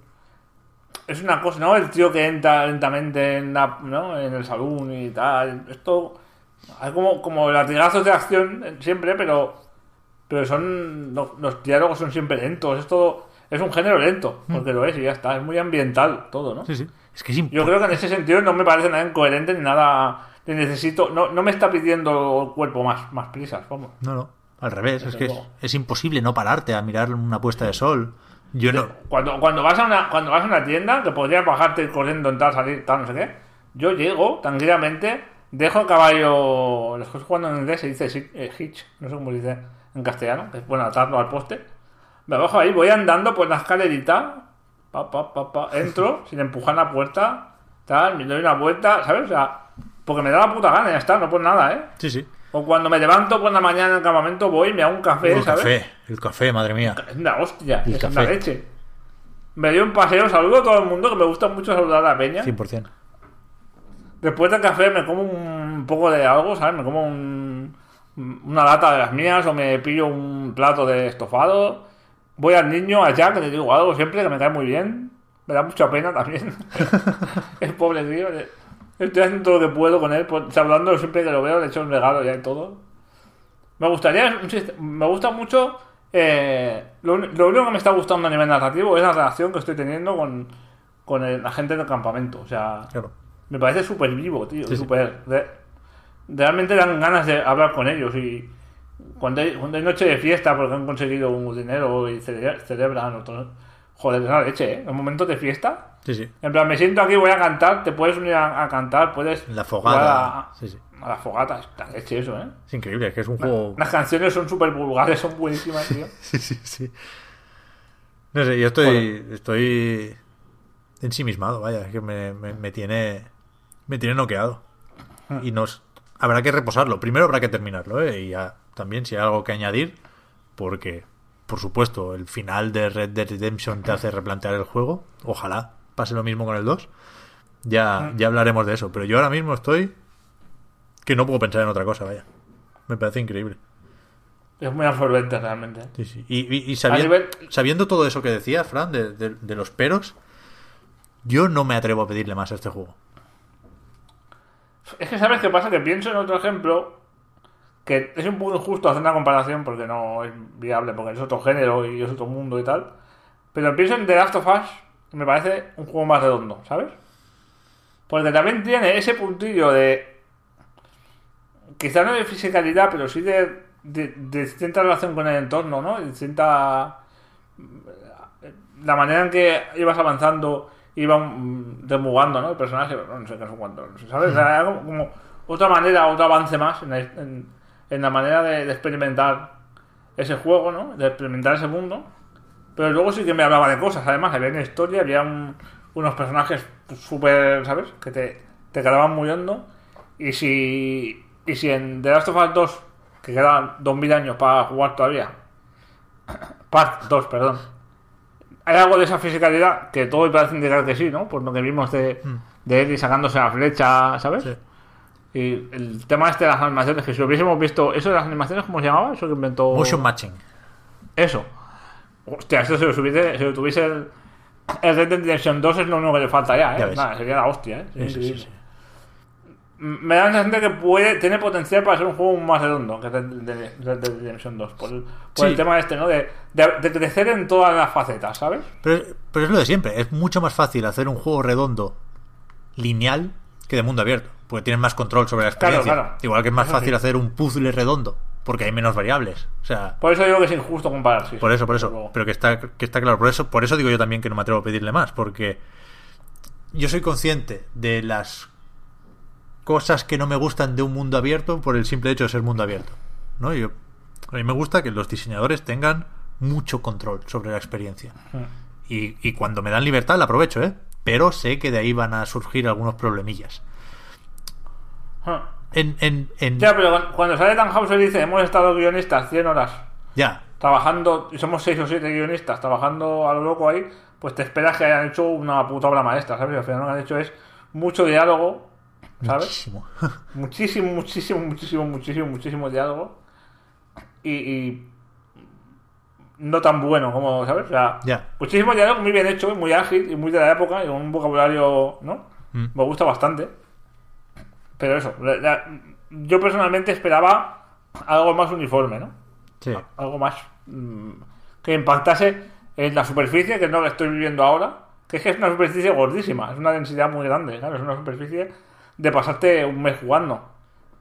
Pero luego cuando eso, cuando acabe el juego y lo repose y piense en él, dejando un lado lo que es la experiencia, la parte mm, de, de- de sensa- de sensorial, Eh. puramente sensorial, si, si me ha dejado un pozo más importante, ¿no? ¿O no? A ver, Como si lo tengo con The, La- con The Last of Us, ¿no? claro, claro, claro. Pero eso digo que en el primer Red Dead podías estar con esa duda hasta el final. Sí. Y al final es lo que recuerdas y lo, lo que recordarás siempre y lo que define el juego. Por eso no sé hasta qué punto es algo característico de esta saga, ¿no? Es verdad que no se puede usar el mismo truco muchas veces, pero a ver qué, qué han pensado Tengo Rockstar aquí. Tengo muchas ganas de ver el final y a la vez no tengo ninguna ganas de, de llegar al final. Yo, es que no me lo voy a pasar nunca, es que no, no puedo, de verdad, no, no avanzo. Sí, sí, yo tampoco avanzo nada. ¿eh? a ver si este fin de semana le pego un empujón bueno porque tengo muchas ganas. Dos cosas y acabo. Uno, se puede pescar Sí, sí, sí. mucho y muy bien. O sea, mucho y muy, Muy fácil, y ¿eh? Pescar, un poco, un poco demasiado fácil, ¿eh? Pescar. Para mi gusto. Ya. Pero es que es muy espectacular, tío. Es que te pones ahí que por la vengo también con de la jugar al- niebla. uf, te haces Vengo un también de probar el, fi- el Fishing Sim World de hace unos días. Ya. Que te puedes estar 20 minutos ahí perfectamente sin pescar. Y, y se me ha hecho un pelín demasiado fácil, pero sí. Y sí que recoge el sedal muy lento. Tú le das al joystick a lo Sí. puto loco y él está. crrr, Ahí, ahí hay que hay, hay que echarle una, se- una semanita más de 100 horas para, para afinarlo bien. Pero eso, mola mucho pescar porque los ríos y los lagos son, como todo lo demás, espectaculares hasta decir basta. Y después yo, yo tengo una manera de comprobar hasta qué punto funciona un mundo abierto, que es la de si me teletransporto o no. En Breath of the Wild Mm. no me teletransportaba. Me iba para aquí para allá todo el rato. Y aquí, insisto, el juego no quiere darte esa opción. No tiene ninguna prisa por dártela. Se, se, tarda en desbloquear las diligencias y el viaje rápido porque quiere que vayas con el caballo para arriba, para arriba y para abajo. Y yo, teniendo todo eso desbloqueado ya, tampoco me he teletransportado ni una vez. O sea, no voy a hacer viaje rápido nunca. De Valentine a Saint Denis, las veces que haga falta y durante el, el rato que haga falta. Ya ves, yo me, yo me he teletransportado un par de veces. Y, y luego decidí, sí, sí, pero luego decidí que ya no más, ¿eh? Sea, eh, hoy se lo decía a mi mujer, digo, es un tópico de los juegos de, de, de mundo abierto, decir, no, pues en este decidí no teletransportarme porque me lo paso muy bien en el trayecto, ¿no? Pero es que es verdad, tío. Es que además, y además te pasa de todo siempre. Sí, sí. Ayer me metí en una casa muy rara, una pareja muy rara, que a lo mejor no sé si la has vivido. Si has visto tú. Que el tío es un gordo. No, no he visto. Pues, pues no te cuento nada, pero gente muy rara haciendo cosas muy raras. A mí me tiene súper intrigado. Evidentemente hay huevos de Pascua. Y hay algunos que Buah, me he hecho el spoiler y no, no me gusta lo que veo. Pero hay otros que, que me tienen intrigado porque, por ejemplo, me fui a cazar osos justamente a la zona nevada del mapa y, y- y vi en el mapa un, un cuadradito pequeñito, que es que era una cabaña, vaya, ya se veía en el mapa, que estaba muy alejada, lo más recóndito que te puedes imaginar. Y dije, aquí tiene que haber algo. Y me fui para allá y no había nada. Más que al abrir un cajón se veía como escrito, como, como grabado ahí, cortado con algo, una frase que no recuerdo muy bien qué era, pero era como misteriosa. Y no había, Joder. ni se activaba nada, ni me decía que había completado una parte de un acertijo, ni hostias. Y luego me he encontrado otro mensaje en un cajón, así, escarbado en la madera. Ya. Y es súper raro, tío. No sé qué pasa. ¿Has visto lo de, asesino en serie? Sí, sí, sí. Bueno, yo solo he visto encontrar la primera, ¿no? Que la que está en el camino la vez al principio, Sí, vamos. yo tengo dos. Entre Valentine y el primer campamento. Mm. Y es bastante loco eso, ¿eh? Sí, sí, sí, sí. Yo tengo la primera solo, tengo que investigar más, pero aún no. Y luego entré en una casa también. Esto es un poco spoiler, no sé. Bueno. Pero es que no supe encontrar qué había pasado, pero estaban todos los miembros muertos de la familia ahí. Mm. Y parecía como que si se hubiese habido un fallo en la, en la caldera de la. ¿Sabes? En, en esto que usan para. Para calentarse, vamos, la chimenea o lo que sea, eso de metal. ¿Ah? Y, y como si hubiesen quedado encerrados las puertas o algo, si hubiesen quedado callados o algo. Yo tengo la, tengo la teoría de que fue en invierno y como había nieve no se podían abrir las puertas o algo y se murieron ahogados ahí, ¿vale? Pero no hay nada que te diga, ha pasado esto, ¿sabes? No hay nada claro, claro, Sí, ¿sabes? sí. Hay movidas. Pero hay está movidas. guapo porque te, te pones a investigar por tu cuenta qué ha pasado aquí. Entonces Sí, sí. vi que arriba la chimenea estaba un, el tubo un poco desplazado y salía el humo de ahí. Joder, muy chulo, tío. Sí, sí. Eh, hostia, una cosa que tengo que comentar. El suelo es increíble, ¿eh? El suelo. El suelo me parece un avance. El suelo en, en todas partes del mapa. O sea, A mí una de las cosas que me saca de los juegos de, de mundo abierto, con naturaleza sobre todo, es que el suelo siempre tiene un poco un punto de, de, de borrosillo, ¿no? Como de, Mm. de textura que no acaba de ser mm, del todo, ¿no? Y en este es que me lo creo totalmente, tío. El suelo de los pueblos que está como embarrado, Ya ves. que se marcan ahí los pies y, los, y las, las ruedas de los carros y La, la calle principal de Valentine es increíble, vaya. De chalaos. Tremendo, tremendo. Yo solo vi en el primer trailer que hicieron y pensé, esto es mentira, esto va a haber un downgrade aquí que te cagas. Y no, no, tío, es, es así. Sí, sí. Y se va deformando y la nieve que dices también. Al principio, Mm. la manera en que, ¿sabes? Va- Van ahí aplastando la nieve y haciendo su, su, su caminito, ¿no? Es, es, es, es que hasta el suelo mismo tiene esa fisicidad, ¿no? Que tú dices, de. Es muy de dejar tu marca. Creo que era el análisis de Eurogamer Inglaterra que decía, un poco sin venir a cuento, pero es que es, es verdad que es fácil pensarlo, ¿no? Que esto no se va a igualar hasta bien entrado la siguiente generación, decía. Ya O sea, ves. que va a costar años eh, que alguien, que alguien imite esto. Es, es un juego del futuro en muchas cosas, realmente, sí, sí. Es un juego del futuro en muchas cosas. Es, es un juego del futuro en muchas cosas y un juego del pasado en algunas otras. Yo estoy debatiéndome con lo del GOTI. Es- O sea, es, es candidato sin, Hombre, sí. sin duda. Y, y no sé cuánta ventaja tiene sobre el resto. Pero estoy entre este y otro. Y hasta el último momento no me voy a decidir. Tengo que pasarme a este, eh, insisto. Pero vamos. Ah, antes has dicho que los tiroteos te molaban mucho, ¿no? Hmm. Yo, yo estoy ahí un poco eh, ¿Sí? de Gulín, ¿eh? Mm, me gusta mucho cómo se desarrolla la dinámica del tiroteo, ¿no? Como la inteligencia artificial de los personajes, de los enemigos está guay porque te flanquean mucho y tal, Sí. ¿no? A veces van un poco a lo loco y dices, bueno, ¿qué le vas a hacer, no? Pero eh, me da la sensación de que esa fisicidad no se ve tan clara en las animaciones a la hora de, del combate, ¿no? Como que el tío no, como que Astur no, no, no reacciona, ¿sabes? Ya. Con naturalidad a, a que te vengan 50 tíos a caballo a pegarte tiros, ¿sabes? Sino que si le das a avanzar, sigues andando ahí la, la, la, tranquilamente como si no pasara nada y, y eso me, me saca un poco, ¿sabes? Sí, igual se, se cubre poco. Es verdad que falta alguna animación de ponerse en alerta. Pero yo me sigo quedando con, con lo de las pistolas y lo de tener que pulsar dos veces para disparar. Me flipa, sí. tío. Son aparatosas las cabronas, ¿eh? No, sí. no, no, es, no es una cosa que digas pim pam y ya está, sino que.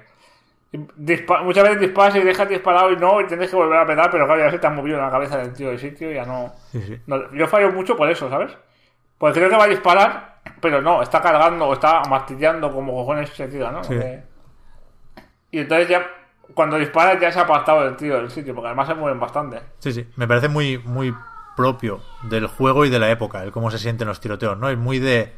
Pasan mucho rato detrás de las coberturas los enemigos. Y es, es muy de estar esperando a que asomen para darle, que me imagino que era así en la época, ¿no?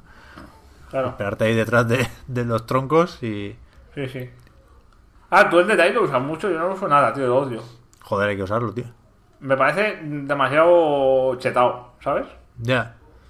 Yo lo O uso. sea, es muy guay, ¿eh? Pa, pa, pa, pa. Ay, queda muy badass, ¿eh? Muy... Pero me- lo uso lo menos posible, ¿eh? Yo lo uso para sobrevivir. O sea, es verdad que no, no es lo primero en lo que pienso y de hecho voy mucho rato con la barra descargada.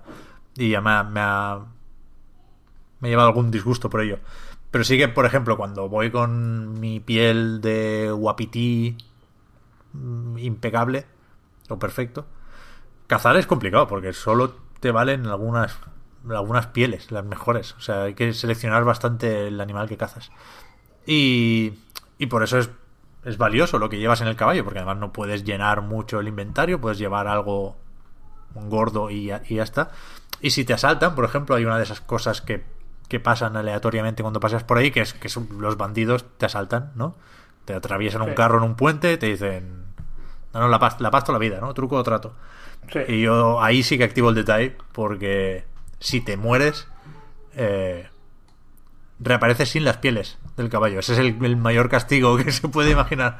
Todas las pieles que, que llevabas ahí, que a lo mejor habías estado un, un ratillo, no, no voy a, a confesar cuánto, eh, consiguiendo pues las pieles. Y ahí sí que no me la juego. Ahí detalle y todos a dormir. Pero en general lo uso poco, sí. A mí me mola rendirme, bajarme del caballo, levantar las manos, rendirme, cuando se va a acercar a quitarme las cosas, pa, petarme la cara, ¿sabes? Eso está, eso está muy guapo, tío. Sí, sí, sí. Por eso, que yo estoy a tope con el Red Dead.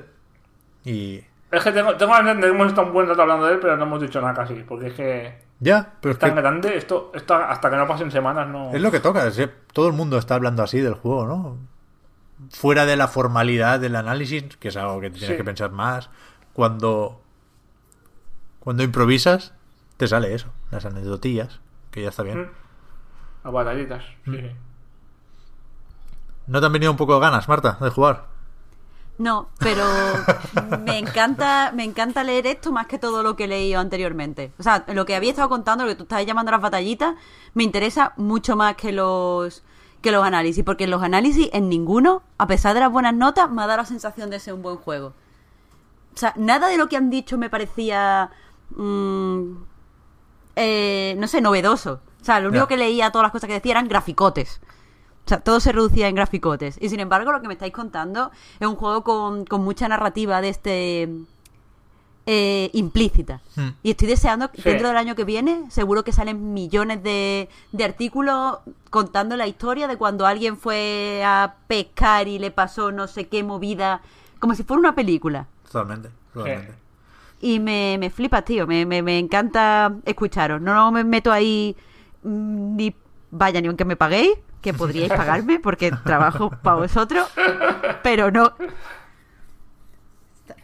O sea, os seguiré escuchando. O sea, quiero otra otra aventurilla, o sea, otro, otro podcast de este de aventurillas vuestras. Yo es que tengo mucha ganas. Yo no he hablado con Víctor del Red Dead. Más allá de... Yo también tengo muchas ganas de que venga y que suelte todo lo que debe tener acumulado. Claro. Yo sé que su opinión es un poco más negativa que la nuestra, ¿eh? Vamos a Sí, ver aquí. en está medio hater, está medio hater. Sí. A ver, no, no es hater. La verdad es que tendréis que admitir que cuando salió eh, hubo como... O sea, como que la fanbase se quedó así súper exacerbada. En plan, mejor juego de la historia jamás, ever, nunca Sí, se hará un juego así. Y, y Víctor matiza muchas cosas. Y creo que son cosas además muy matizables que no lo hacen peor juego. Lo que pasa es que mm, durante la primera semana como que no se podía casi criticar nada de lo del Red Dead. Ya. Y, Es que es un Víctor- juego, es que tampoco, tampoco les culpo, ¿eh, Marta? Es que es lo que dice Pep.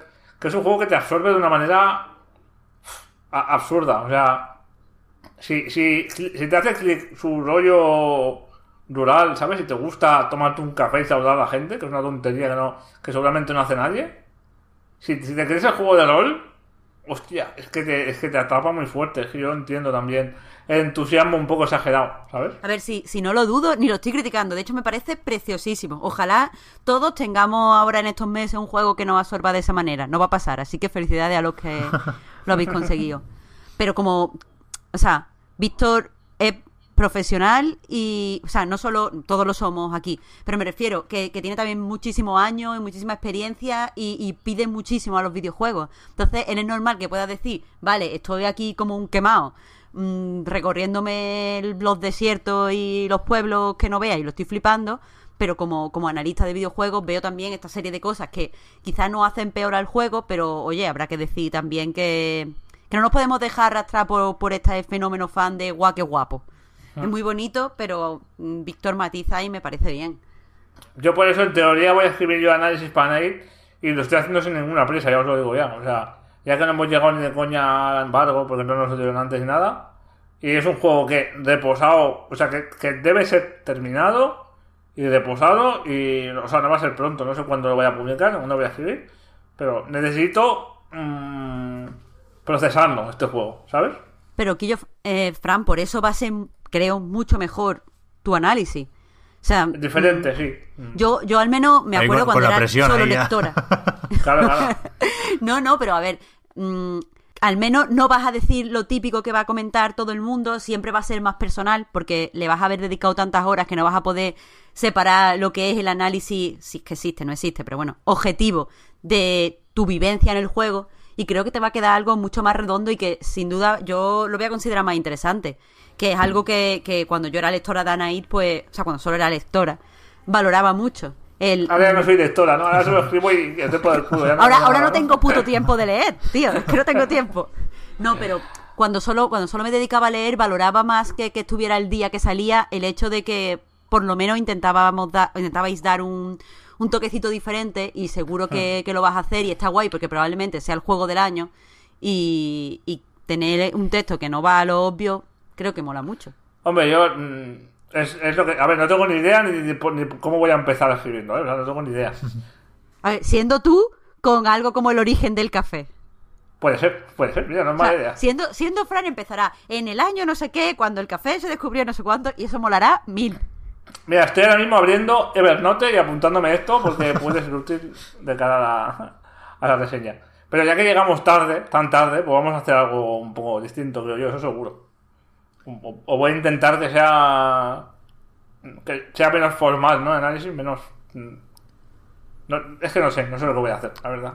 Iba a decir, para que no os salgáis corriendo a preguntarle por Twitter, las quejas que pueda tener Víctor sobre el juego son las que os podéis imaginar, ¿eh? sobre convenciones en el guion y en el diseño de misiones, que ya hemos apuntado aquí, y que pueden molestar más o menos en función de lo que esperaras del juego.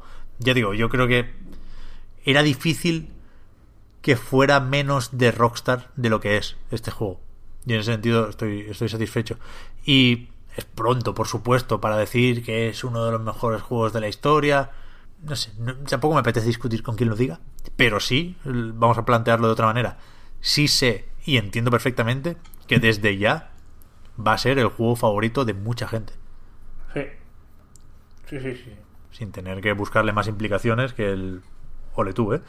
Pero, pero es que es, el potencial para gustar de este juego es, es casi infinito, vaya, como el propio juego.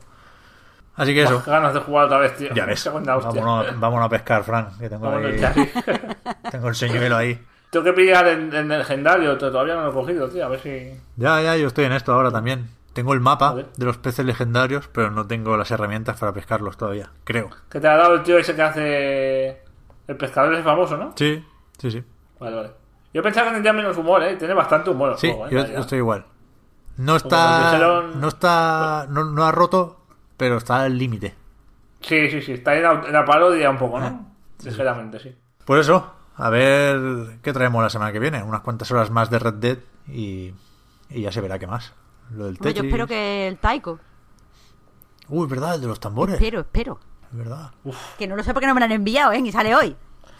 Y al Pokémon no le falta mucho que- tampoco, ¿no? ¿Cuándo sale el Pokémon? El 16. ¿Qué día es hoy? Ah, igual es pronto todavía. Ah, una cosa que sí que salió esta semana, el 1 de noviembre, es el de Quiet Man. La idea era tenerlo el día 1 jugando, porque se, se supone que es muy cortito, comentando hoy, pero aún no, no he tenido la oportunidad de jugarlo, entonces... mm, Sí, sí, sí, es verdad. Hostia, pobre juego. Nadie se va a acordar de él. No, no me acordaba yo. claro, es que la fecha va a tener huevos también, pero bueno. Realmente el, el agujero negro que todo el mundo predecía y que muchos quisieran evitar Se está haciendo realidad. es real, vaya, como, como la vida misma. Sí, sí, sí, sí. Gente, recordad que tanto el podcast Reload como anightgames.com son proyectos que funcionan y que se mantienen gracias a vuestras generosas aportaciones en Patreon, patreon.com barra anightreload y que para agradecer esas aportaciones, ese apoyo, los patrons tenéis ahora un ratito más de podcast en el que puede que se hable más de Red Dead o puede que no. Eh, en cualquier caso, al resto nos vemos también la semana que viene comentar aquí también, que se, me iba a olvidar otra vez, que, hemos tenido un problemilla esta semana con el Spotify. Sinceramente, no sé qué ha pasado. Se ha roto algo. Y llevo desde el lunes intentando arreglarlo. Ahora mismo mi, mi esperanza es que se arregle solo al subir el próximo episodio, como que se recoloque el feed de alguna forma. Pero, pero ya os diremos. Es, es una mierda que no funcione el Spotify, pero, pero la intención es que vuelva a funcionar pronto. Y, y eso, la semana que viene volvemos a estar todos aquí otra vez. Gracias, Fran y Marta. Gracias a ti, Pep. Hanyu Pinjin. ¿Cómo, cómo? Hostia, no me acordaba. El otro día nos dijeron que estaría bien, porque dicen que, que esto quita mucha agilidad de despedida, y es verdad, ¿eh? siempre da corto, tío. Eh, que habría que mm, a- decir al principio el idioma, ¿sabes? En el que voy a decir de nada, y. Y luego decirlo en la despedida, y ya está. O sea, como hacer el teaser de la despedida. Eso es. Estate atento al final porque Pero es hablaré que- en chino. Claro, claro. Hostia, no está mal eso. Es chino mandarín esto. Hanyu Pinjin. Hostia, qué bueno. Pues eso. Con el chino mandarino nos vamos, gente. Hasta la próxima. Chao, chao. Hasta luego. Adiós.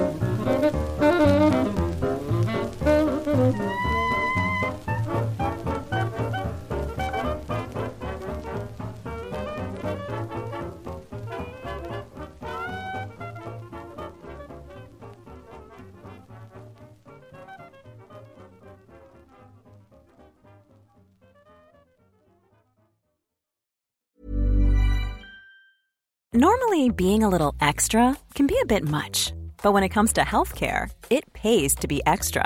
And United Healthcare makes it easy with Health Protector Guard fixed indemnity insurance plans. Underwritten by Golden Rule Insurance Company, they supplement your primary plan, helping you manage out of pocket costs without the usual requirements and restrictions like deductibles and enrollment periods. So when it comes to covering your medical bills, you can feel good about being a little extra. Visit uh1.com to find the Health Protector Guard plan for you.